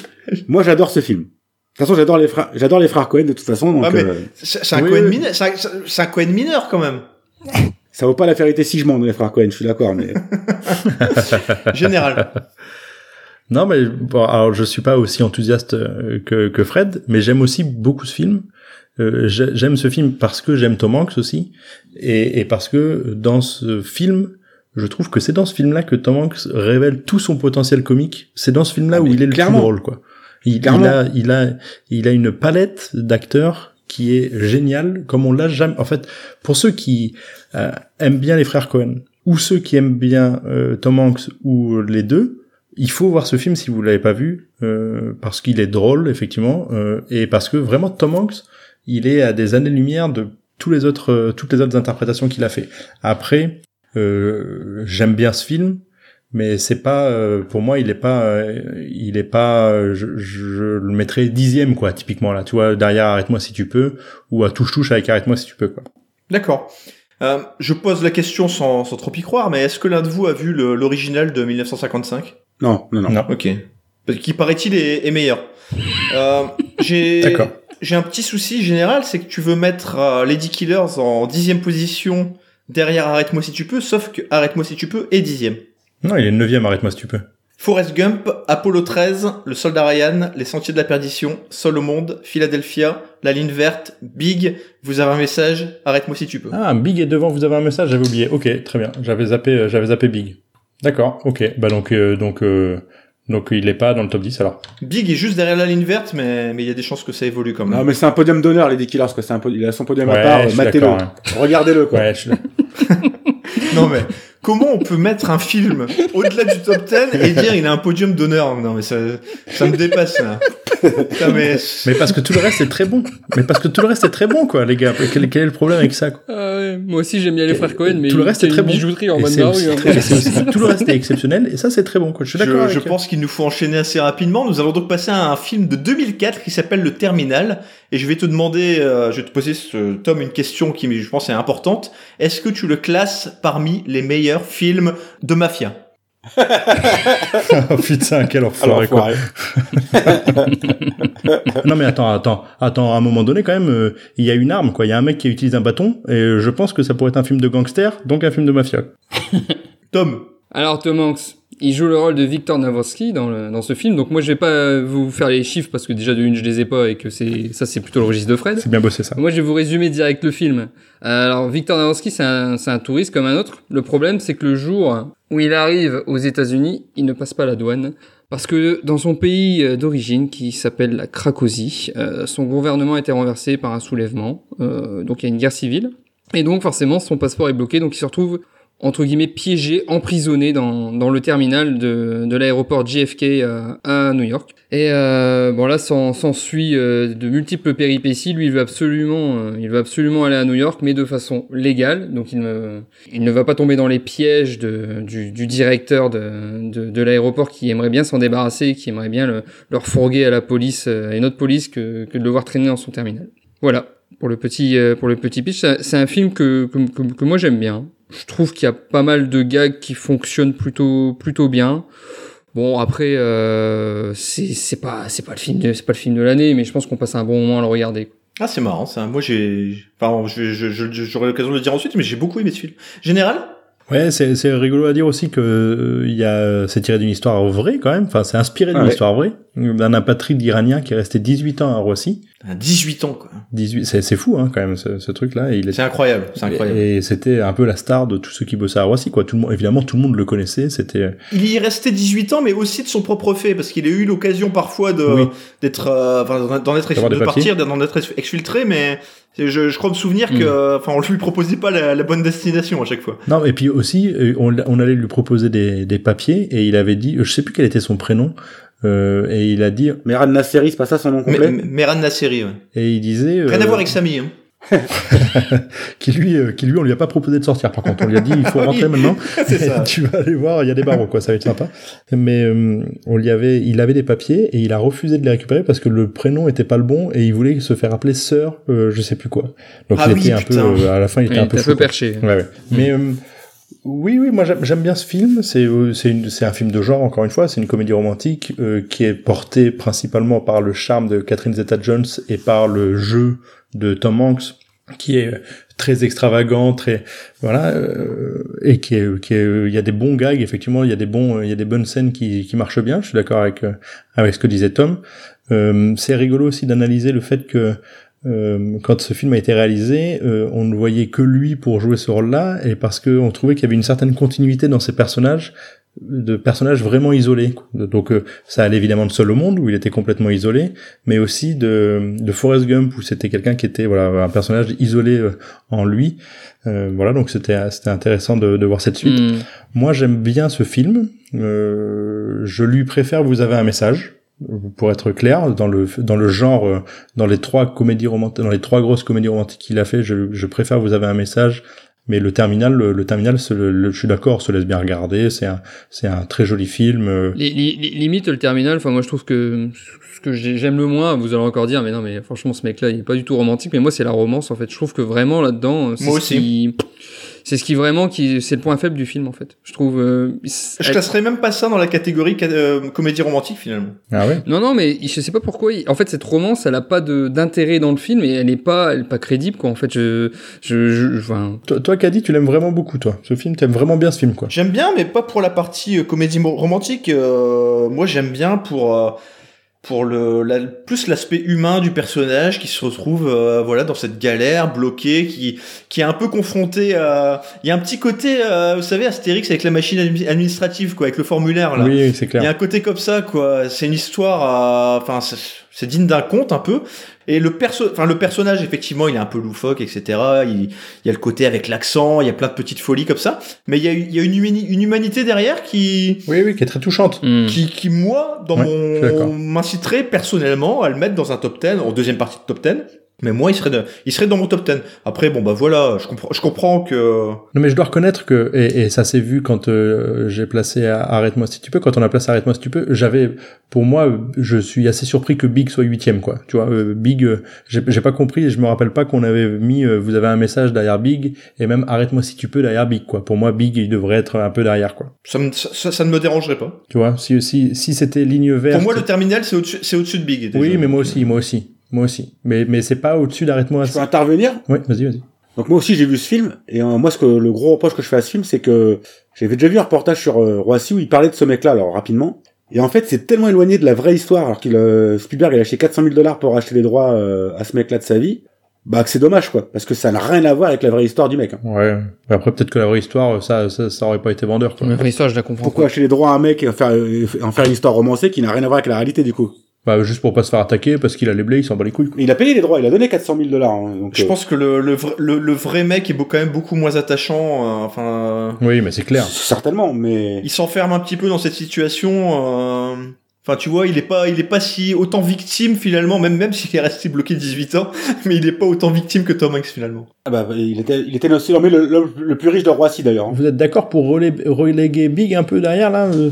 Ah, moi, Big, c'est pas, c'est pas un film qui est dans mon top 10. On modifie pas le classement. On modifie pas le classement, très bien. Mais, mais, à, mais à, quel moment on a. Mais c'est vrai que je, je, me souviens plus exactement dans l'épisode précédent. Qui a dit Big, euh, ça, ça, ça va à cet endroit-là? Mais c'est toi. Qui a dit ça? Ah, c'est général. Non, mais c'est pas ça. C'est à quel moment on a dit que vous avez un message était derrière Big?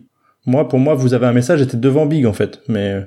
Ouais, je pense que c'est là qu'on a. Bah, en fait, si tu veux, on a un peu des. C'est un peu compliqué. Euh, quand tu as dit vous avez un message et plus haut, je pense qu'on a tous halluciné et du coup nous on n'était pas d'accord. Okay. Euh, le problème c'est que maintenant euh, que à chaque fois tu nous ressors que vous avez un message est mieux que tel truc tel truc, ça nous fait un peu chier que vous avez un message est si bas parce que du coup on peut rien mettre quoi. Bah ouais.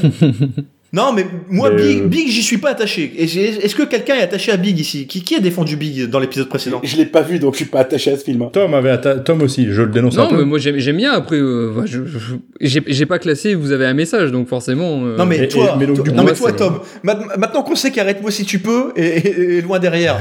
Par rapport à Big. Arrête-moi si tu peux, c'est mieux que Big, hein, clairement. Et bah hein. voilà, et, bon, bah, Big, bah, Big s'en va, Big s'en va, on va pas chipoter. Big s'en va. Big, voilà. Donc j'ai donc, donc j'ai bien compris que derrière la ligne verte, la ligne verte qui est septième, on remonte, vous avez un message en huitième position.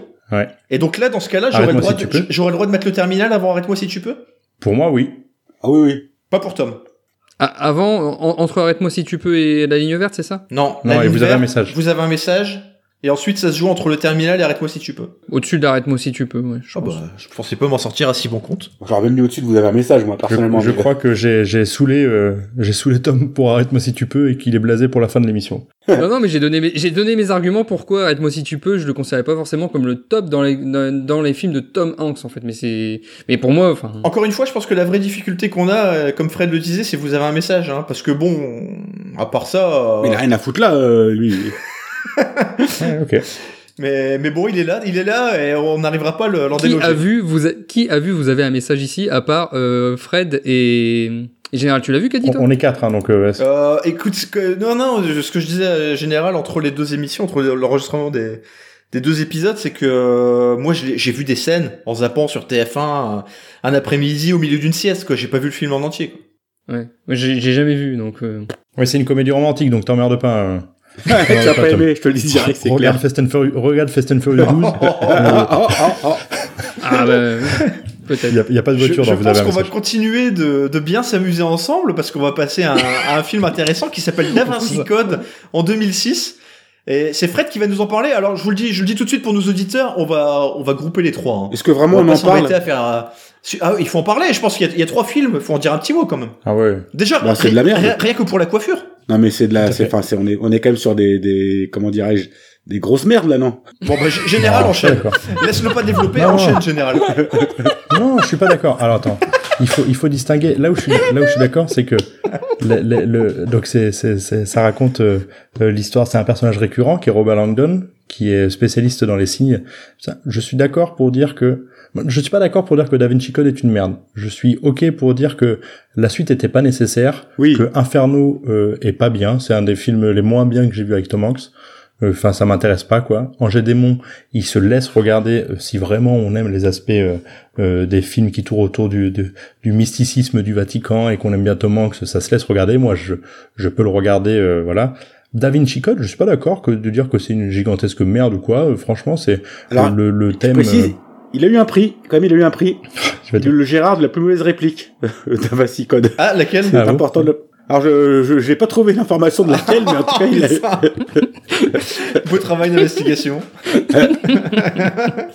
Les rois de l'info. Non mais Da Vinci Code, Da Vinci Code, c'est un fait, c'est quand même quelque chose qui était un, un phénomène quoi, un phénomène euh, à, un moment donné, euh, t'étais sur la plage. Bah, c'est le roman qui était un phénomène bien surtout. Euh. Non mais bien sûr, non mais c'est pour ça l'histoire était était un phénomène de presque un phénomène de société quoi dans le monde entier. Ça se bien sûr, bien sûr, bien sûr.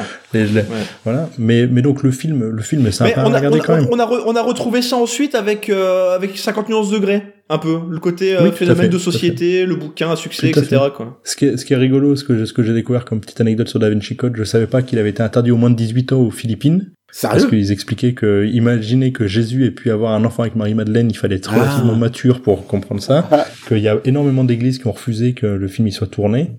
Et ce que je ne savais pas, c'est que Jacques Chirac lui-même est intervenu pour les aider pour tourner dans le Louvre, et qu'il a, entre, entre deux discussions avec Ron Howard, il a essayé de renégocier le salaire de Jean Reno, et c'est Ron Howard qui disait que c'était hallucinant, quoi, de voir un président de la République expliquer que peut-être que Jean Reno pourrait toucher un petit peu plus d'argent. Il a, il a aussi essayé de caser une, amie de sa fille euh, au, casting. Le rôle d'Audrey, le ah, rôle d'Audrey il voulait que ce soit une amie de la famille. non mais il est extraordinaire quoi. C'est pour ça qu'il nous manque. Petit ange parti trop vite. Non mais pour moi c'est pas c'est pas dans le top 10 euh, Angers démon et Inferno c'est clairement pas dans le top 10 Da Vinci Code franchement ça pour moi ça se laisse regarder quand même. Enfin c'est pas c'est pas je, je trouve pas que c'est j'avoue que je l'ai vu entier contrairement aux deux autres. T'as vraiment pas aimé du tout quoi. J'ai regardé dans autre chose quoi. C'est c'est pas est-ce que tu sais général euh, qui qui était pressenti enfin qui était avait la préférence de Ron Howard pour euh, pour le rôle principal avant Tom Hanks? Gérard Depardieu? Eh non toujours Bill Paxton Ah ouais, Bill Paxton, je savais pas. Incroyable, mais, Bill Paxton, c'est la doublure officielle de, de Tom Hanks. d'or, quoi. oui, c'est ça, c'est le d'or. Et on va, on va enchaîner avec en 2007 La guerre selon Charlie Wilson, un scénario d'Aaron Sorkin. C'est Tom qui va nous en parler. Ouais, euh, La guerre selon Charlie Wilson, donc inspiré encore une fois d'une histoire, d'une histoire vraie. Euh, plus exactement adapté d'un livre. Le livre reprend l'histoire vraie. Alors après, c'est un peu romancé, mais enfin, j'imagine que c'est un peu romancé. Comme souvent, ouais. C'est au début des années 80, donc les années euh, Reagan, le...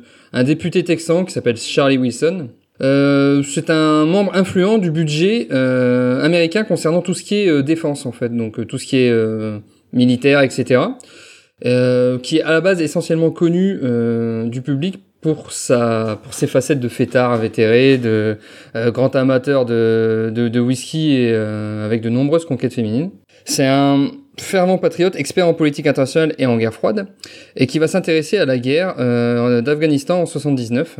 Et en fait, parmi ses relations, Charlie Wilson a, une milliardaire qui s'appelle Joanne Herring, qui est une anticommuniste, une fervente militante anticommuniste, qui va mettre sa fortune aux intérêts et aux idéaux de l'Empire américain pour pouvoir euh, défendre cette guerre, donc en fait défendre les Afghans contre les communistes, contre, contre les, oui, contre l'Empire soviétique, contre les communistes, en armant, en proposant d'armer les Afghans pour pouvoir repousser les, pouvoir repousser les envahisseurs. C'est un peu euh, l'histoire du, euh, du programme afghan en fait, euh, donc qui s'est passé et qu'en fait, on, donc en fait on va apprendre par ce, ce film que à la base le budget alloué était de 5 millions pour les opérations secrètes dans cette dans cette région et il va quand même réussir grâce à son grâce au fait qu'il fait partie du, du, du, comité du sous-comité de crédit à la défense à passer à un milliard quand même de dollars donc forcément tout de suite là on tire plus au pistolet à eau là c'est plutôt la grosse calache les bazookas et, et tout de suite c'est différent. Et en fait, pourquoi ils ont fait ça? C'est en fait, c'était plutôt pour, euh, on va dire, euh, ne pas, euh, à moindre fait, ne pas engager les États-Unis directement dans cette guerre froide, quoi. En fait. Enfin, dans cette guerre, donc qui restera guerre froide. Tom, je vais te poser la question à 20 millions de dollars. Est-ce que c'est bien? Ouais, enfin, c'est c'est pas le film que je je, je, retiendrai. Moi, moi, moi, ce qui me fait un peu, j'aime bien en fait le cette, histoire-là. Elle est, elle est plutôt bien tournée dans le sens où on pense un peu une comédie en fait. Déjà, moi, Charlie Wilson, je le compare un peu des fois à, à OSS 117. Alors, j'ai oh. à Hubert Bonisseur de la de la BAT, je trouve que des, des fois, il a des répliques, des airs euh, où le mec, en fait, il est il est un peu là. Euh, on sait pas trop ce qu'il fait là, il s'est engagé dans quelque chose, il sait pas du tout où ça va mener, de toute façon on, va le voir, hein. on l'a vu pas dans, dans le futur. Le problème c'est que ça c'est une histoire vraie quand même, donc le mec tu te rends compte que euh, lui il a il a du pouvoir, il est capable d'en fait quand même de de, de, de, de, générer ça, et tu dis putain ce, ce, ce mec là qui a l'air un peu, euh, bon je m'en foutisse tout ça, il a réussi à créer, à armer euh, une, une, grande armée de cette façon. Mais après, c'est bon voilà, c'est pas un film que qui, qui a vraiment euh, qui a vraiment retenu particulièrement mon attention. Bon, c'est correct quoi, sans plus. Je sais pas ce qu'en pense Général. Moi j'aime moi j'aime bien ce film. j'aime bien ce film parce que ça raconte l'histoire dont on a on en a beaucoup parlé à chaque fois dans les médias de dire que c'est les Américains qui ont armé les Afghans et que ça s'est retourné contre eux et ça. Et c'est un peu c'est ça que ça raconte en fait. C'est vraiment le c'est vraiment l'envers du décor et le et le et, et ce que j'aime dans ce film, alors il y a des trucs que j'aime pas dans ce film, c'est ce dont on parlait, euh, Caddy, je sais plus si c'est dans cet épisode ou dans l'épisode précédent, sur le fait de parfois vouloir absolument vouloir faire chialer les gens euh, en tirant de la musique ou quoi. Et il y a des scènes qui sont euh, qui sont un peu les gentils américains et les méchants euh, communistes. c'est un peu c'est un peu lourdingue.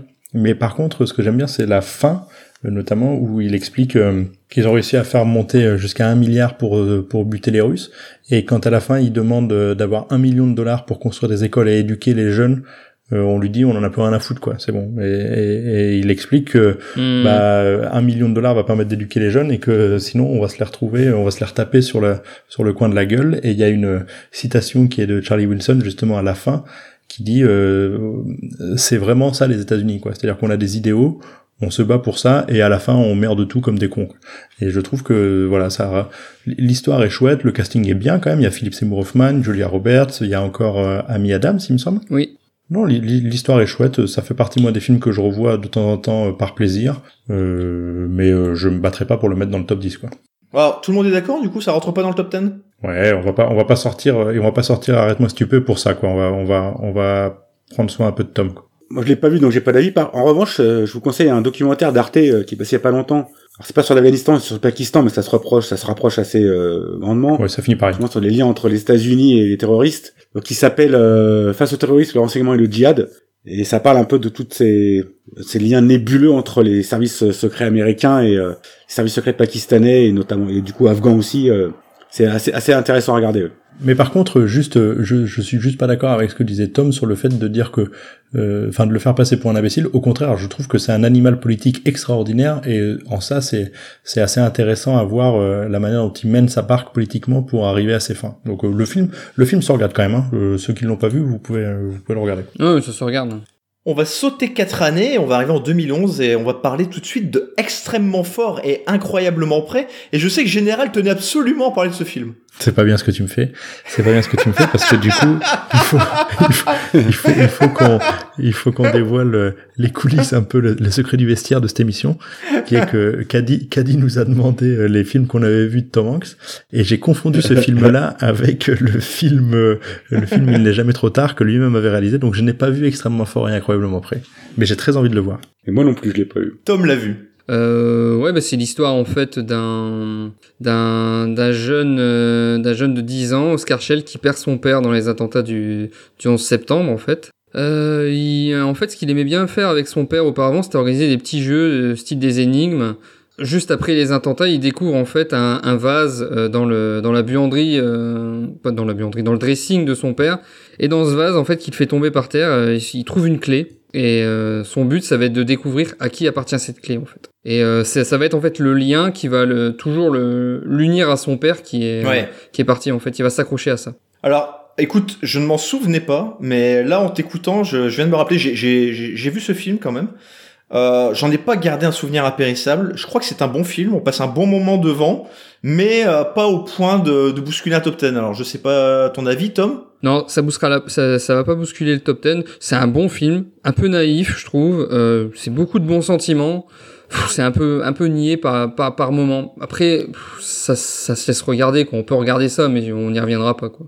Voilà, je pense qu'on n'a rien de plus intéressant à dire sur ce film, donc on va vite passer à la suite.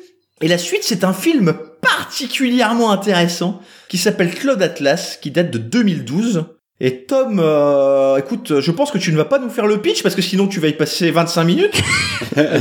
Mais je vais te laisser, je vais te laisser l'introduire en tout cas. Le, ouais, euh, le pitch c'est super compliqué. En fait, c'est six histoires euh, qui sont liées entre elles par des événements, des plein de choses en fait qui retracent en fait le, qui retracent plusieurs faits marquants historiques en fait, à, chaque fois, par exemple, dans la première histoire, on va plutôt, ça va plutôt tourner autour d'un film historique sur l'esclavagisme. La deuxième histoire, c'est sur, c'est, plutôt un mélodrame. mais il y a des liens entre entre entre entre chaque, histoire. Tout est lié. Euh, c'est important. Compliqué, compliqué à, à, à expliquer euh, comme ça.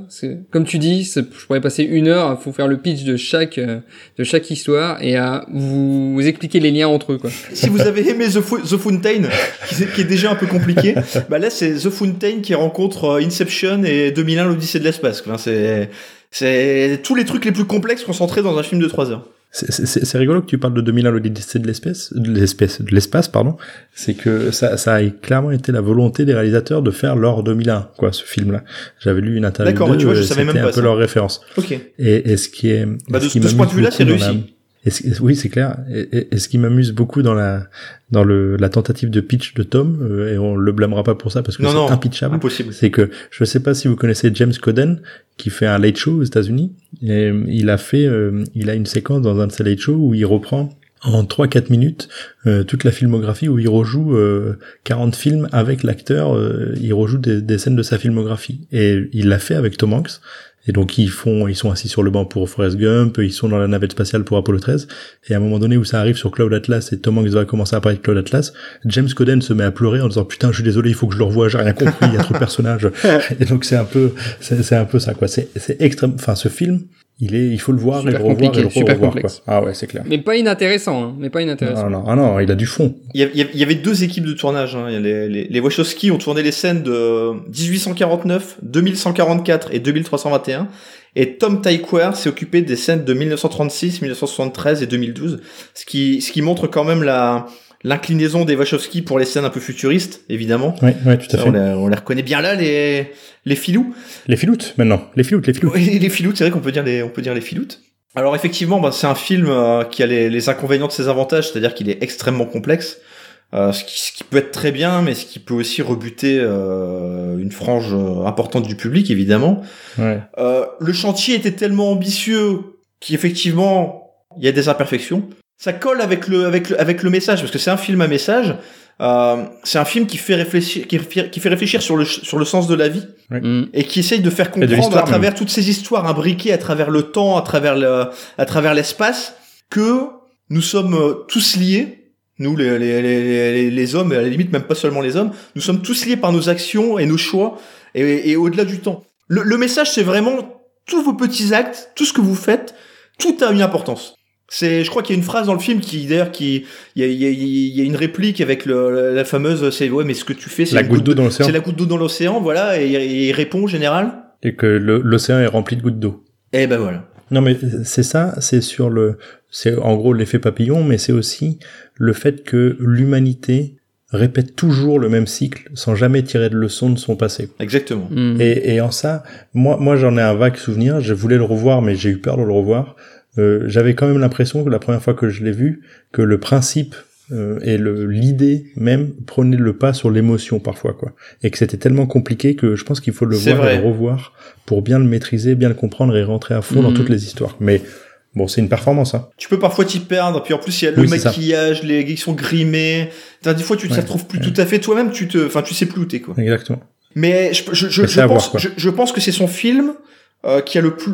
c'est peut-être exagéré. Non, je pense, je le pense vraiment. Je pense que c'est son film qui a le plus de sens mm. d'un point de vue philosophique. Oui, ah bah clairement. Oui, non, mais mais ah oui, si tu vas chercher de la philosophie, je suis d'accord avec toi. Et, et en plus, là où je suis d'accord avec toi, c'est que c'est le film qui a le plus de sens, et c'est aussi c'est un ovni complet quoi. C'est ça. Enfin, je veux dire c'est c'est euh, Forrest Gump, euh, il a euh, ses avantages, voilà, c'est c'est très original. Apollo 13, c'est pas original, c'est un film de genre.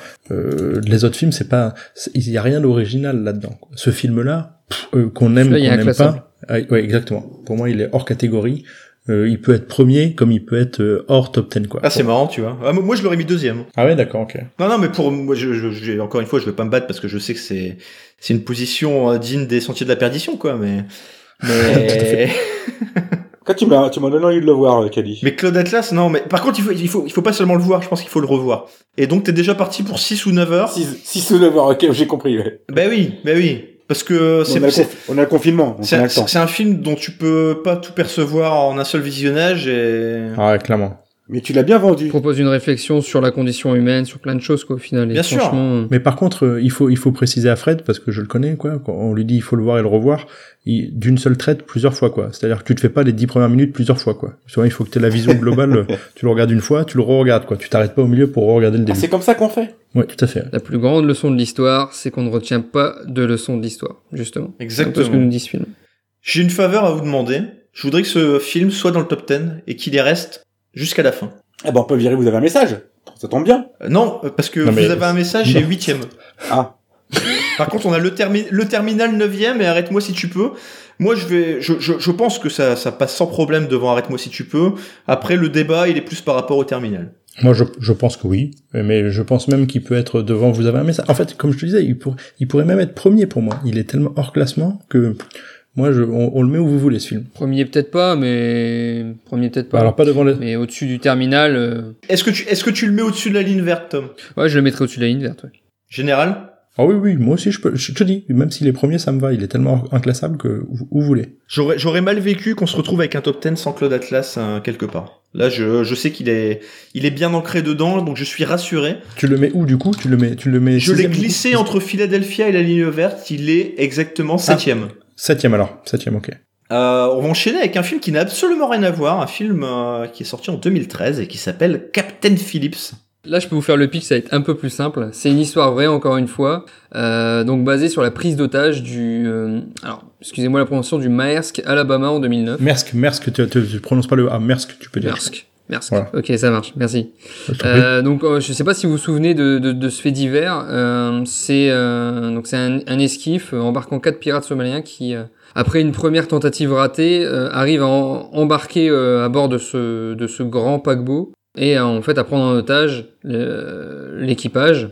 Alors que leur chef s'est fait neutraliser par, par l'équipage, ils arrivent quand même à capturer euh, le, le capitaine Richard Philippe, donc qui est le capitaine du bateau, et à s'évader, enfin à l'embarquer dans la comment dire dans le petit canot de sauvetage, enfin c'est le petit canot, le la navette de sauvetage qui est à l'arrière du, euh, du, du du paquebot et donc euh, il demande une rançon pour pouvoir le libérer. Faut préciser, c'est pas, c'est pas un paquebot, hein. C'est un, un navire marchand. Oui, c'est un navire marchand, oui, pardon. C'est sans doute le, le meilleur traitement de la problématique des pirates somaliens depuis South Park. Ouais, on boit et on pille, on fait que ce qui nous plaît. On prend tout, on paye rien. On viole vos filles, on est mauvais, on est pirates somaliens. Avec un yo oh. Chantez, bordel de merde Avec un hi hi hi On vogue sur l'océan Indien, on cherche les embrouilles, on lave vos couilles, on est pirates somaliens. On est pirates somaliens. On a tout quitté, même nos mères adorées, pour faire de la piraterie. On coupera vos oreilles, brisera vos orteils, vous fera boire votre pipi. Et si par malheur vous nous croisez, il vaut mieux que vous le sachiez. Saurez plus calotte, vous serez à la flotte. On est pirates somaliens. Bien avec un yo ho ho. Yo ho ho. Qui de la didou, on vous démolira avec joie. Ok, ok, on va s'arrêter une minute. Général, qu'as-tu pensé de ce film? Moi, j'aime bien ce film. Euh, c'est un peu différent de Piège en haute mer avec Steven Seagal, même si j'aime bien Oui. Steven Seagal. Mais non, non. Alors moi, j'ai, en fait, j'aime bien ce film. Je l'ai vu. J'ai été ému parce que j'aime voir Tom Hanks comme ça. La, fin avec Tom Hanks euh, est très belle. Il y a des moments de tension, il y a des moments de. Oui, un, crainte c'est un un film Voilà. haletant, vraiment haletant. Voilà, exactement. Maintenant, euh, moi, j'ai un souci euh, avec celui-là un petit peu moins, mais j'ai Ah. un souci avec les films de cinéma qui sont euh, qui sont qui reprennent des faits divers et qui le et qui le et qui le remettent en scène et qui Ah. voilà qui racontent un fait divers. Donc euh, quand on va très vite passer sur ce lit, j'espère qu'on passera extrêmement vite sur ce lit. Ouais, ouais. Euh, Oh oui, voilà, t'inquiète. ça- pour moi, ça n'a pas d'intérêt. C'est un, peu la marque de fabrique du réalisateur. Hein. Paul Greengrass, c'est un mec qui a fait sa carrière en, en reprenant des faits divers, en les adaptant. Enfin, moi j'avais beaucoup aimé euh, ce qu'il avait fait avec Bloody Sunday au, au début de sa carrière, mais là, après il a fait, de- je sais qu'il a fait d'autres trucs sur le 11 septembre aussi. euh, Enfin, c'est un mec comme ça, quoi. C'est un mec comme ça. Oui, mais enfin, il a fait il a fait la mort dans la peau et la vengeance dans la peau aussi, qui était très aussi, bien. Quoi. aussi, Euh, ouais, ouais. Euh, voilà. Bon, celui-là, encore une fois, euh, il y a des vraies scènes de tension. Euh, T'as raison, il est haletant, quoi. Donc, euh, non, j'aime bien ce film. Moi, je l'aime bien. Mais si, ouais, si, si on écarte le fait que c'est pas forcément fidèle à la réalité, ça reste quand même un bon film. Oui, mais je suis d'accord avec toi. Non, mais non, mais mais, mais moi, j'aime j'aime beaucoup ce film. Je suis pas en train de dire que que que j'aime pas parce que c'est pas assez fidèle à la réalité ou quoi. J'en ai juste marre qu'il n'y ait pas d'originalité dans la dans les écritures de scénario, en fait. Ça, je te rejoins là-dessus, bien Ah, sûr. Je suis d'accord aussi. ouais. Prendre un fait divers et juste le mettre au cinéma, pff, bon. euh, mais c'est mais c'est un film haletant. Sauf, c'est sauf un si porte un angle encore pas vu, mais euh, c'est rarement le cas, donc. euh. Il a été nommé aux Oscars hein, cette année-là. Il a été nommé dans la catégorie meilleur film. Euh, Bon, c'était une année où il y avait aussi euh, le Loup de Wall Street ou Dallas Buyers Club, donc déjà il partait mal, et, et c'est 12 Years a Slave qui, qui a gagné. D'accord. Mais moi, personnellement, c'est un des films que, que j'ai beaucoup aimé cette année-là, et, et j'aurais pas de scrupule à le mettre au-dessus d'Arrête-moi si tu peux. J'avais fait l'impasse, mais peut-être que je le, le regarderai. Mais, mais, mais même devant le terminal, hein, moi, je pourrais le mettre Je devant le pense terminal. que je peux le mettre Ouais, devant le moi terminal aussi. aussi, ouais. Ouais. Moi aussi, sans problème. Et tu as, tu as vu, Général, on s'est tellement, euh, on est tellement soumis qu'on te suggère même pas de le mettre au-dessus de vous avez un message. On a, on a accepté notre sort. c'est pas- C'est ça, c'est Tu ça. vois, on sait quand même être fair play, hein. C'est comme une hérésie dans ce classement, et vous avez un message, mais bon. Mais non, c'est pas une hérésie parce que c'est non, c'est pas une hérésie parce que c'est le seul film de genre de ce genre-là qui est dans le top 10. Donc euh, Non, non, N'empêche qu'il a bien joué son coup, tu vois. Il nous a, il nous a pas demandé de le regarder, comme ça, il y a plus que lui qui peut le classer, quoi, tu vois. non, Il mais- est- mais- Ah, moi, je l'ai vu, hein, je vous dis que c'est de la merde, mais... Et, et il, ose, il ose nous dire que c'est. Attends, Fred, il dit maintenant que c'est de la oui, merde, mais, Mais oui, mais oui. Mais Depuis tout à l'heure, je le dis que c'est, c'est, c'est pas un film de ouf.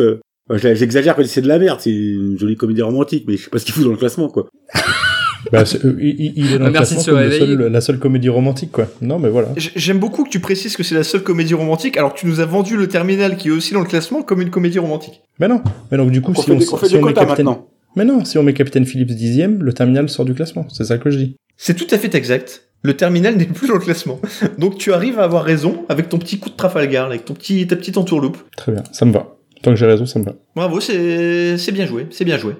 Euh, je sais pas si Tom, tu avais prévu de nous parler de du film Dans l'ombre de Marie en 2013. Non. Ah, personne n'a- ne l'a vu, je parie. J'ai vu que t'as parlé de Mary Poppins, j'ai même pas cherché, hein. Eh ben, eh ben alors là, franchement, ça me fait mal ce que tu me dis parce que moi, Mary Poppins, c'est la, Madeleine- la grosse Madeleine de Proust. quoi. Ah, moi, j'ai, j'ai, J'ai vu Mary Poppins 20 fois. Je suis, je suis allé voir la comédie musicale à Broadway. J'ai même Ah ouais. encore la semaine dernière, j'étais sur les bonus euh, sur Disney+. j'ai un problème avec Disney, moi. J'aime pas Disney. Eh ben, eh ben, franchement, ce film euh, mérite d'être vu. Alors, je pense notamment en général qui est un fan de Tom Hanks. C'est, c'est, pas un de ses mauvais films. Euh, la- l'affiche est super. Euh, ce qui est déjà très important. On n'a pas assez parlé d'affiche ce soir. On n'a pas assez parlé d'affiche. Je vous la fais courte. C'est la, la rencontre et la négociation entre la meuf, Miss Travers, qui a écrit Mary Poppins, le bouquin, et Walt Disney. Mhm. Ce que je peux vous dire, c'est que le titre original est, est plus explicite. Euh, le titre américain, c'est Saving Mr. Banks. Et en fait, ça fait référence au cœur même de l'intrigue de, de Mary Poppins.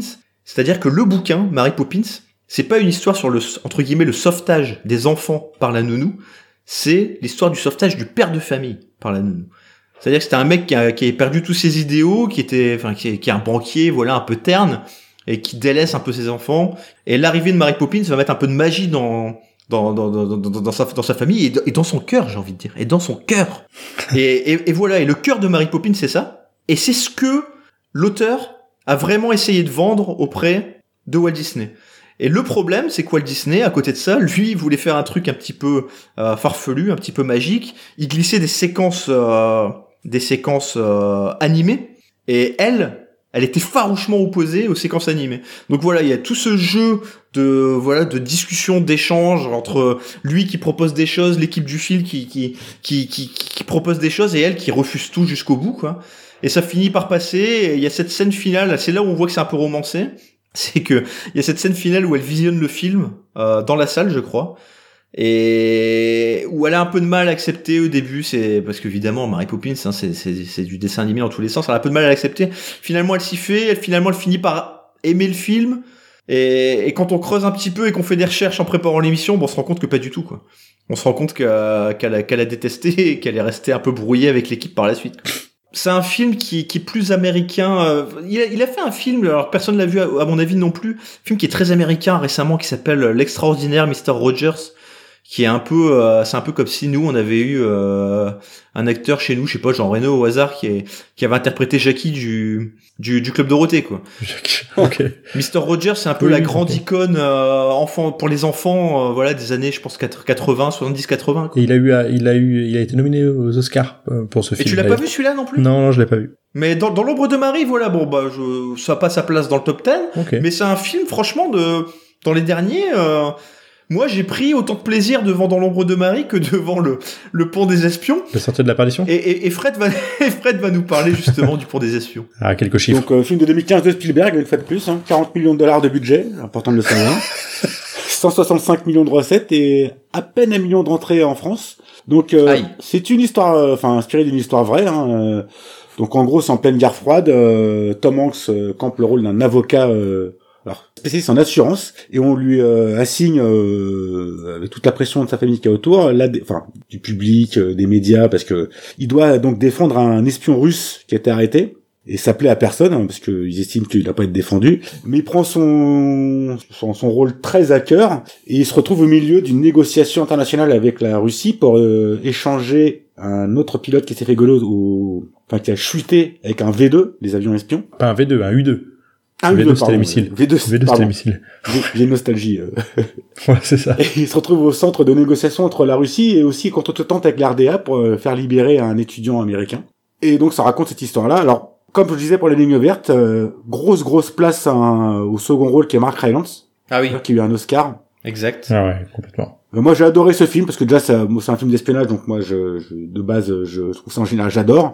Euh, je trouve Tom Hanks euh, qui campe le rôle d'un avocat très humain qui est plutôt à l'inverse des Américains qu'on peut imaginer dans cette situation-là euh, dans la guerre froide. Et puis le rôle de Mark Rylance que je trouve exceptionnel avec cette phrase tout le temps mais vous inquiétez pas.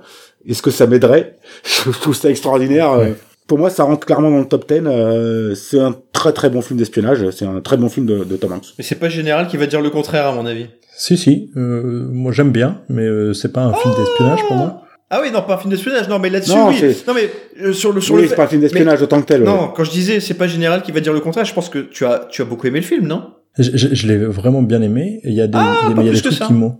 Non, non, je, je l'ai bien aimé. Je le regarde, je le regarde avec plaisir parce que je suis fan de Tom Hanks et que Mark Rylance est, est super. Maintenant, il y a des trucs qui me, encore une fois, euh, il y a des scènes qui me semblent parfois un peu où on force l'émotion. Euh, tu vois, euh, Ça m'intéresse de euh, savoir. Ouais, ouais. tu vois, il y a, il y a typiquement quand on, quand euh, il passe euh, côté Berlin Est et qu'ils voient les mecs se faire buter quand ils essayent de passer le, Ah, quand ils essayent de passer le mur et que à l'opposé quand il est à New York il voit une scène un peu identique d'enfants qui passent au-dessus du mur et qui juste s'amusent je déteste cette scène c'est marrant parce que moi j'ai trouvé justement que ça faisait partie des belles séquences. Ça m'a pas touché moi ces trucs-là. moi j'ai détesté j'ai détesté l'image du euh, le, le, le communisme où tout se passe mal et euh, et le et les États-Unis où, où c'est magnifique et où les enfants jouent dans la rue et sans problème j'ai Ah bah ça oui. Voilà, j'ai j'ai vraiment détesté cette scène. Elle m'a énervé au plus haut point, mais mais j'ai quand même vraiment aimé le film. Euh, Spielberg, Spielberg encore une fois au scénario, les frères Cohen euh, au scénario aussi. Donc c'est ça qui fait qu'il y a quand même quelques scènes euh, euh, un peu un peu fun. J'aime bien, mais euh, c'est pas mon film préféré de Tom Hanks. Il y a des longueurs quand même. Est-ce qu'on peut le dire? Moi j'ai trouvé Ouais. qu'il y avait des longueurs. Oui, oui, franchement. Je suis d'accord. Ouais, Euh, quand, quand je l'ai regardé, j'ai parfois eu du mal à m'accrocher. Et quand j'a- j'arrivais à reprendre un peu mes esprits, honnêtement, j'aimais ce que je voyais, mais je trouvais qu'il y avait des scènes dispensables. Ouais, je suis d'accord. Je suis d'accord. Ça aurait Mais- pu être mais- plus court de 20 minutes et ça aurait été parfait, je pense. Et, et pour moi, c'est pas, pour moi, c'est pas au-dessus de Captain Phillips, quoi. Donc c'est pour moi, c'est pas top 10. Totalement d'accord avec toi. Captain Phillips, Captain Phillips, c'est haletant. Et là, parfois, c'est un, Ouais. un petit peu, pardon, un petit peu soporifique. C'est quand même devant, vous avez un message, j'espère. Bah, Captain Bah non, Phillips, parce que vous avez un message devant Captain voilà, Phillips. exactement, exactement. Ah mais c'est pas possible, ça ça nique tout. ça. Non, non, mais euh, bon, peut- peut-être que je vais me faire insulter d'avoir voulu à ce point-là vous avez un message dans le top 10, c'est probable. Mais, euh, mais je suis ok avec Kali. Il y a des longueurs, euh, il y a des moments, il y a des très bonnes scènes, il y a des trucs qui marchent très bien, qui sont vraiment super. Ouais. Mais il y a des scènes qui sont, euh, pff, bon, tu dis bon, on a, on a un peu tartiné quoi.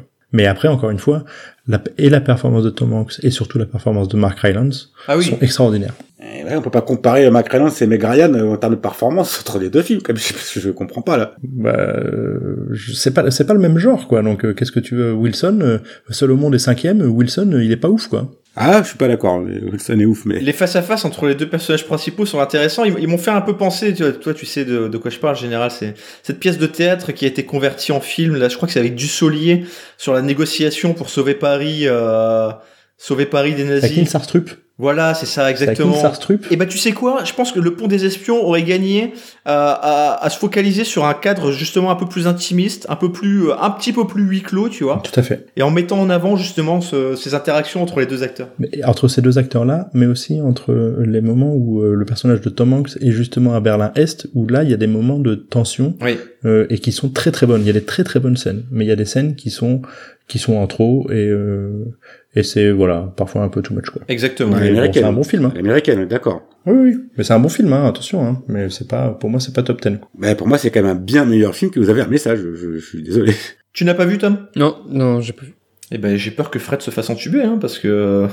c'est le cinéma, c'est le cinéma qui se fait entuber, c'est pas nous. Mais non, mais on en revient toujours au même. Moi, non plus, je vais pas vous avoir un message. Euh, forcément, je l'ai pas vu, mais mais j'ai, moi, je préfère aujourd'hui revoir Captain Phillips que revoir Le Pont des Espions. Ah mais certainement. Mais si, si t'avais vu euh, vous un message, tu dirais je préfère revoir Le Pont des Espions que vous avez un message, je te le garantis. Mais mais ça dépend si t'aimes les les comédies romantiques ou pas aussi. C'est une bonne comédie romantique. Voilà, je pas à chaque fois qu'on en parle. Le Pont des Espions n'est pas une grande comédie romantique. Non, c'est pas fou, non. Mais est-ce que c'est un film de mafia? Parce qu'il y a quand même des pistolets. Et eh ben, contre toute attente, Le Pont des Espions ne rentre pas dans le top 10, Fred. Eh ben, écoutez. Ça, hein. te fait quoi? Ça t'inspire des émotions? Ça te, ça te fait mal? Bah, euh, Non, ce qui me fait mal, c'est que vous avez ça soit dans ce top 10. Et ça, je ne comprends pas, mais bon. J'anticipe le moment où je vais me faire insulter par tout le monde, mais je suis prêt. Non, mais c'est beau de, de, se battre pour ses convictions. Hein. Je, je pense que. Tout à fait. Je suis un homme de conviction. Je pense que certains de nos auditeurs. Euh ils trouveront des émotions aussi, tu vois, et ils ressentiront quelque chose dans, dans, ton, dans, ton, combat. Des cailloux risquent d'être jetés, je vous le dis, moi. Oui, c'est possible. Il risque d'y avoir quelques tomates et, quelques, quelques œufs pourris, mais, mais il y aura sans doute quelques roses aussi, général. Je pense que tu peux t'y attendre. Ouais, c'est possible. On va enchaîner, Fred, avec Sully. C'est Fred qui nous parle de Sully. C'est vrai que je pensais que c'était Tom Sully en 2016.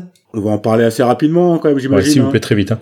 Ouais, bah Sully, bon, euh, tout le monde connaît l'histoire. Hein, c'est l'atterrissage sur Hudson euh, suite à un accident, enfin, un avion au décollage de, alors je sais même pas quel aéroport, si c'est JFK ou l'autre, je sais plus, qui rencontre, c'est pas euh, essentiel, c'est pas essentiel, qui rencontre des, enfin qui prend des oiseaux dans les réacteurs, qui se retrouve, bah, soit on fait demi-tour et on se crache, soit on atterrit sur l'Hudson, euh, il y a contre, euh, on amérit. On amérit, pardon. Exact. Non, alors c'est un, c'est un fleuve, comme on dit, c'est pas la mer. On a fleuvi. On a, fleuvi. Alors juste alors que la tour de contrôle a demandé de faire demi-tour, lui il décide en tant que pilote expérimenté euh, bah, d'amérir et euh, il sauve tout le monde. Voilà. je pense que le documentaire que j'ai vu là-dessus est plus intéressant que le film. C'est bien résumé. D'ailleurs, si vous aimez bien les films euh, d'amérissage en urgence, il y avait Flight de Robert Zemeckis qui était sorti quatre ans plus tôt et qui, qui avait été nommé, nommé, aux Oscars avec Denzel Washington. Ça j'ai pas compris ce qu'il foutait aux Oscars ce film. Non, non, complètement, carrément pas, non, mais, mais bon. Qu'est-ce que tu as pensé de, de ce lit euh, général? De ce lit, t'as envie d'aller te coucher, toi? Ah, de ce lit. Ah non, de, ce lit. J'écoute de ce, plus loin lit, putain. c'est moi qui ai besoin d'aller me coucher. Ce lit, ce lit, ce lit. Euh, ouais, je sais pas. Moi, j'ai pas aimé. Euh, j'ai pas aimé, ça m'a saoulé. Ah, bah c'est bien, ça va régler le problème. C'est un des plus mauvais Clint Eastwood que j'ai vu, je pense. Euh, je déteste le, le principe, comme j'ai dit. Enfin, en fait, c'est juste un, un, documentaire filmé, quoi. Donc, euh, c'est un documentaire qui a été remis en. Et, et je trouve que ça n'apporte rien du tout euh, pour un film qui a coûté. Euh, qui, enfin, bon, on n'a pas eu les chiffres de Fred, mais je pense qu'il a coûté cher. 60 millions de dollars. Tu te rends compte, quoi Avec 60 millions de dollars, on aurait pu en acheter des Seat Ibiza, putain.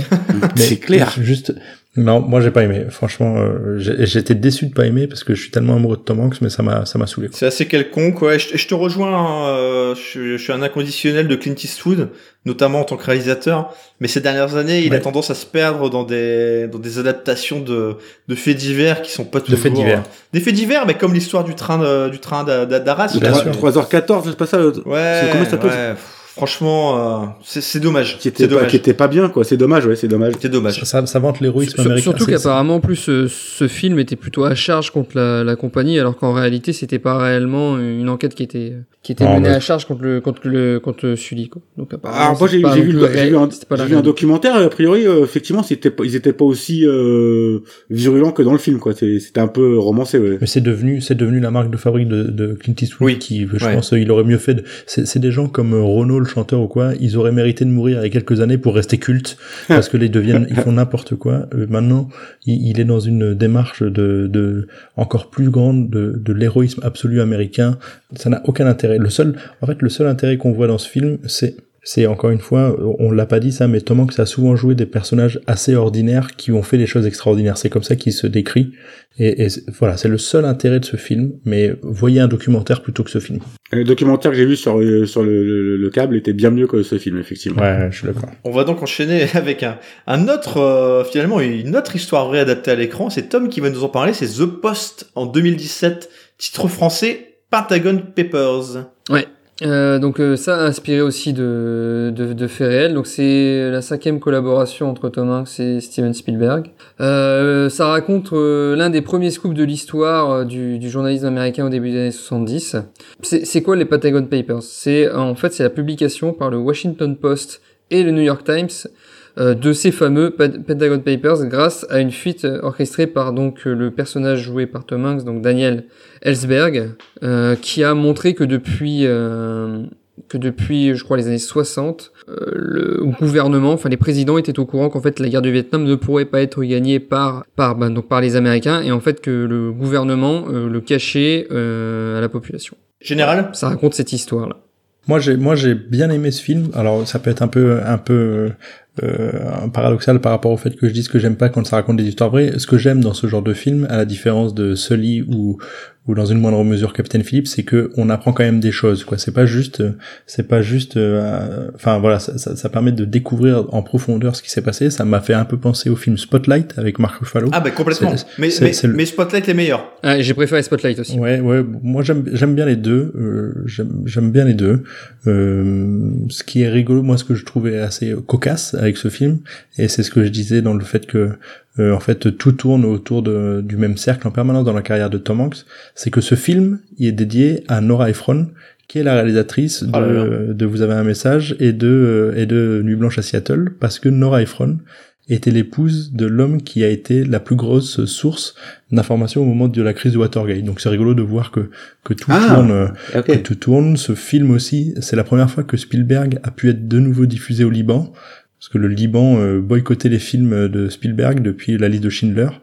Euh, donc c'est, voilà, il y a des petits trucs. Euh, mais le, mais le film est le film est bien, mais il faut être concentré quoi. Enfin c'est pas un film que tu regardes le dimanche soir ou le dimanche après-midi avec ta couette quoi. Il faut être euh, il faut être concentré. D'ailleurs j'ai dit j'ai dit une connerie dans le dans le truc, c'est c'est il joue pas le rôle justement de du mec qui a, qui, qui a ordonné les fuites, mais plutôt le, le rédacteur en chef en fait. Celui-là qui a, qui a absolument forcé pour pouvoir publier les les, les notes. Benjamin Bradley. Et il y a, y a, y a c'est avec Meryl Streep le film, c'est un, non, non, c'est un bon film, c'est un bon film de ce genre-là, mais il faut, il faut être concentré, quoi. Est-ce que c'est mieux que Captain Phillips? C'est tellement différent. Ouais, c'est comparer les deux. J'ai préféré Captain Phillips. Ouais. Je, pense, ben... je pense que moi, je reverrai plutôt Captain Phillips aussi. Ouais, moi aussi, moi aussi, ça me va. Ah bah, c'est merveilleux, ça. Est-ce que c'est le dernier film dont on devait parler ensemble? Est-ce que vous avez vu USS Greyhound, qui est sorti cette année? Enfin, il est même pas sorti en fait, il est passé direct sur les plateformes de télé. Et enfin, sur les oui, il a, dû, il a, dû, débarquer pendant le confinement. Tu l'as vu, Tom? Non, j'ai pas vu. Ah, c'est un film que que je vous recommande franchement, euh, notamment si si vous aimez jouer à, à toucher couler. Euh, c'est une bataille navale, c'est un film d'action. Ouais, j'ai envie de dire un film d'action. On retrouve de la tension euh, un petit peu à la Captain Phillips. Alors l'histoire, bon, je vous la fais très très courte. Euh, c'est le capitaine Ernest Krause, qui est un militaire de la Navy, et il commande le fameux navire, le, le Greyhound. C'est un, un, navire qui en escorte d'autres, des navires alliés, à, à travers l'Atlantique. Et donc évidemment, ça se passe pendant la Seconde Guerre mondiale. C'est une adaptation d'un roman. Et, et, voilà, il est, il est, il est très très bien. Euh, c'est pas un film euh, que j'intégrerai dans un top, euh, dans un top 10, ni dans un top 15, ni, ni même forcément dans un top 20. Mais non, franchement, c'est un bon film, euh, un bon film d'Ottoman. Voilà, si vous n'avez rien à, à vous regarder pendant ce confinement, vous pouvez aller jeter un œil. D'accord. Bah, c'est noté. C'est noté. Et alors un film, alors là, ça va être curieux à voir. À mon avis, c'est le Elvis de Baz Luhrmann l'an prochain. Ouais. Euh... Il joue l'impresario. Ouais, ouais, ça va être intéressant ça. Il joue l'impresario de Encore ouais, Travolta qui a raté un rôle. Hein. Oui, c'est ça. Sans doute, ouais. ouais, parce que Bill Paxton, là, c'est bon. ça passait pas là. non, ça passait pas. Non. On va récapituler le classement avec ses anomalies et ses, ses incohérences.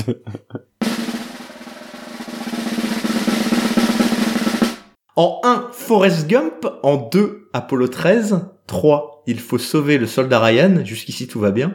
En 4, en 5, Seul au monde. Non, non, en 6, Philadelphia. en 7, Claude Atlas. en 8, La ligne verte. En 9, vous avez... Et en 10, Captain Phillips. Est-ce que vous avez noté des trous dans ce classement? Non, ça va? Tu es tellement sévère. En 4, Les Sentiers de la Perdition. Et en 9, vous avez un message. Le, le, peuple nous remerciera. On a donc euh, les sentiers de la perdition au-dessus de Solomon et ouais. Philadelphia, mais oui, hein, pourquoi pas. Et on a, vous avez un message au-dessus de, mmh. de Captain Phillips, du terminal d'Arrête-moi si tu peux, Big, Nuit Blanche à Seattle. Mais du coup, ça m'a donné envie de le voir, général. C'est la force de cette émission. Très bien. C'est que là, tu, tu m'as convaincu, j'ai vraiment envie de le voir. Bah, je, tu m'en diras des nouvelles. Si ça se trouve, je vais peut-être te dire que je l'aurais mis plus haut. Ouais, ouais, tu verras, tu seras déçu. Je serais prêt à parier, je serais prêt à parier avec le nom, mais. Bonne petite comédie romantique. Mais bien sûr. Avec un plaid. On, euh, à l'eau de rose. Toi et moi, on est pareil. je, je, je suis toi avec 20 kilos de plus. Nous sommes pareils, Caddy. C'est, c'est. Je suis sûr que tu vas aimer. C'est un beau compliment que tu me fais.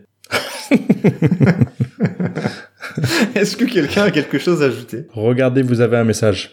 On aura quand même fait ce soir, euh, les, les, auditeurs ne le savent pas, mais comme on a enregistré ces deux épisodes d'une traite, on a dépassé les, les trois heures d'enregistrement consécutives. Et c'est beau. C'est vrai. Et avec tout ça, on a eu, on, est, il y a eu plein de moments de vide dans, dans cette session d'enregistrement. C'est pour ça aussi, hein, je dévoile un peu les coulisses parce que c'est pour ça aussi qu'on aime bien se retrouver pour enregistrer. On a eu des moments de vie, on a eu Tom qui s'est fait taper sur les toits parce qu'il faisait trop de bruit. Ah, vous avez entendu et, et, on a eu Général qui subitement, à 30 minutes de la fin de l'émission, s'est mis à, à, à, à, chuchoter. À parler à beaucoup, c'est clair. et je pense que ça s'est entendu.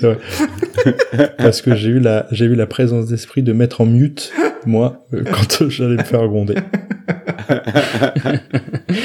ah mais moi j'avais mis en mute en fait, mais j'ai déconnecté le micro et je pense que c'est le micro de l'ordinateur qui a pris le dessus. Non non mais on n'a pas tout entendu, t'inquiète pas, t'inquiète pas, on n'a pas tout entendu, mais on a compris que tu t'étais mis en mute et on a compris pourquoi tu t'étais mis en mute. le couvre-feu interne quoi. Est-ce que malgré ah, ces, oui. ces, petits incidents, ces petits rebondissements, vous avez passé un bon moment, vous étiez content de vous retrouver ce soir C'était un très bon moment. Très content. Ouais. Ça faisait longtemps. C'est un petit cool. Tom. oui. Je suis désolé Tom.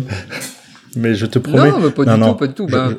je te promets que je vais me, me faire euh, plein de films de mafia, genre La Grande Vadrouille et, euh, et des trucs comme ça, pour vraiment affiner mon, mon classement interne. Boulet Bill, très bon film de mafia. Est-ce que est-ce que c'est pas le plus gros moment de tension qu'on a eu dans l'émission depuis euh, les plats au fromage? Ouais, c'est pas impossible. Ah, c'est pas possible. impossible. Mais, mais, mais je pense que, je pense que Tom Hanks c'est plus sérieux que les plats au fromage pour moi. Ah, Donc c'est pour ça aussi que je là- suis très. Oula, ah oui, Euh, là on mesure l'importance du, du gars quand même. Pas jusque là perso. Tout à fait. Ouais, pour moi, Entre une raclette et un Ah, temps jamais je mets un acteur au-dessus d'un Welsh. hein. Entre vous avez un message et, et Welsh, et le Welsh, moi je sais pas, j'ai choisi, hein, vite fait. hein. Ah, j'en reprends Mais- deux fois du Welsh, je te le dis moi. Il faudrait qu'un jour on, Bah, on fasse un, un top, euh, un classement des, mais toutes catégories confondues. quoi. Le truc qui a rien à voir entre eux. c'est ça.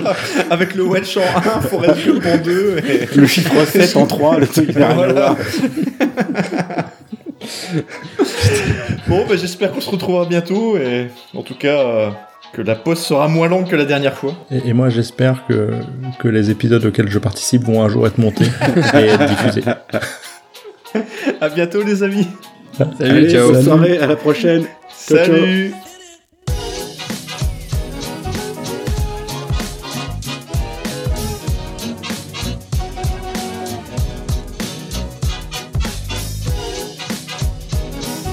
Les tweetos, si vous voulez taper sur quelqu'un, c'est Général Dog 2. Après, s'il y a un mouvement, euh, s'il y a un soulèvement euh, sur les forums, sur, euh, sur les réseaux sociaux, et que tout le monde nous dit subitement les sentiers de la perdition, vous déconnez les mecs, c'est largement plus haut. Bon, bah, on le reverra avec Tom et, et on fera un erratum par la suite. Mais là, là comme ça, non.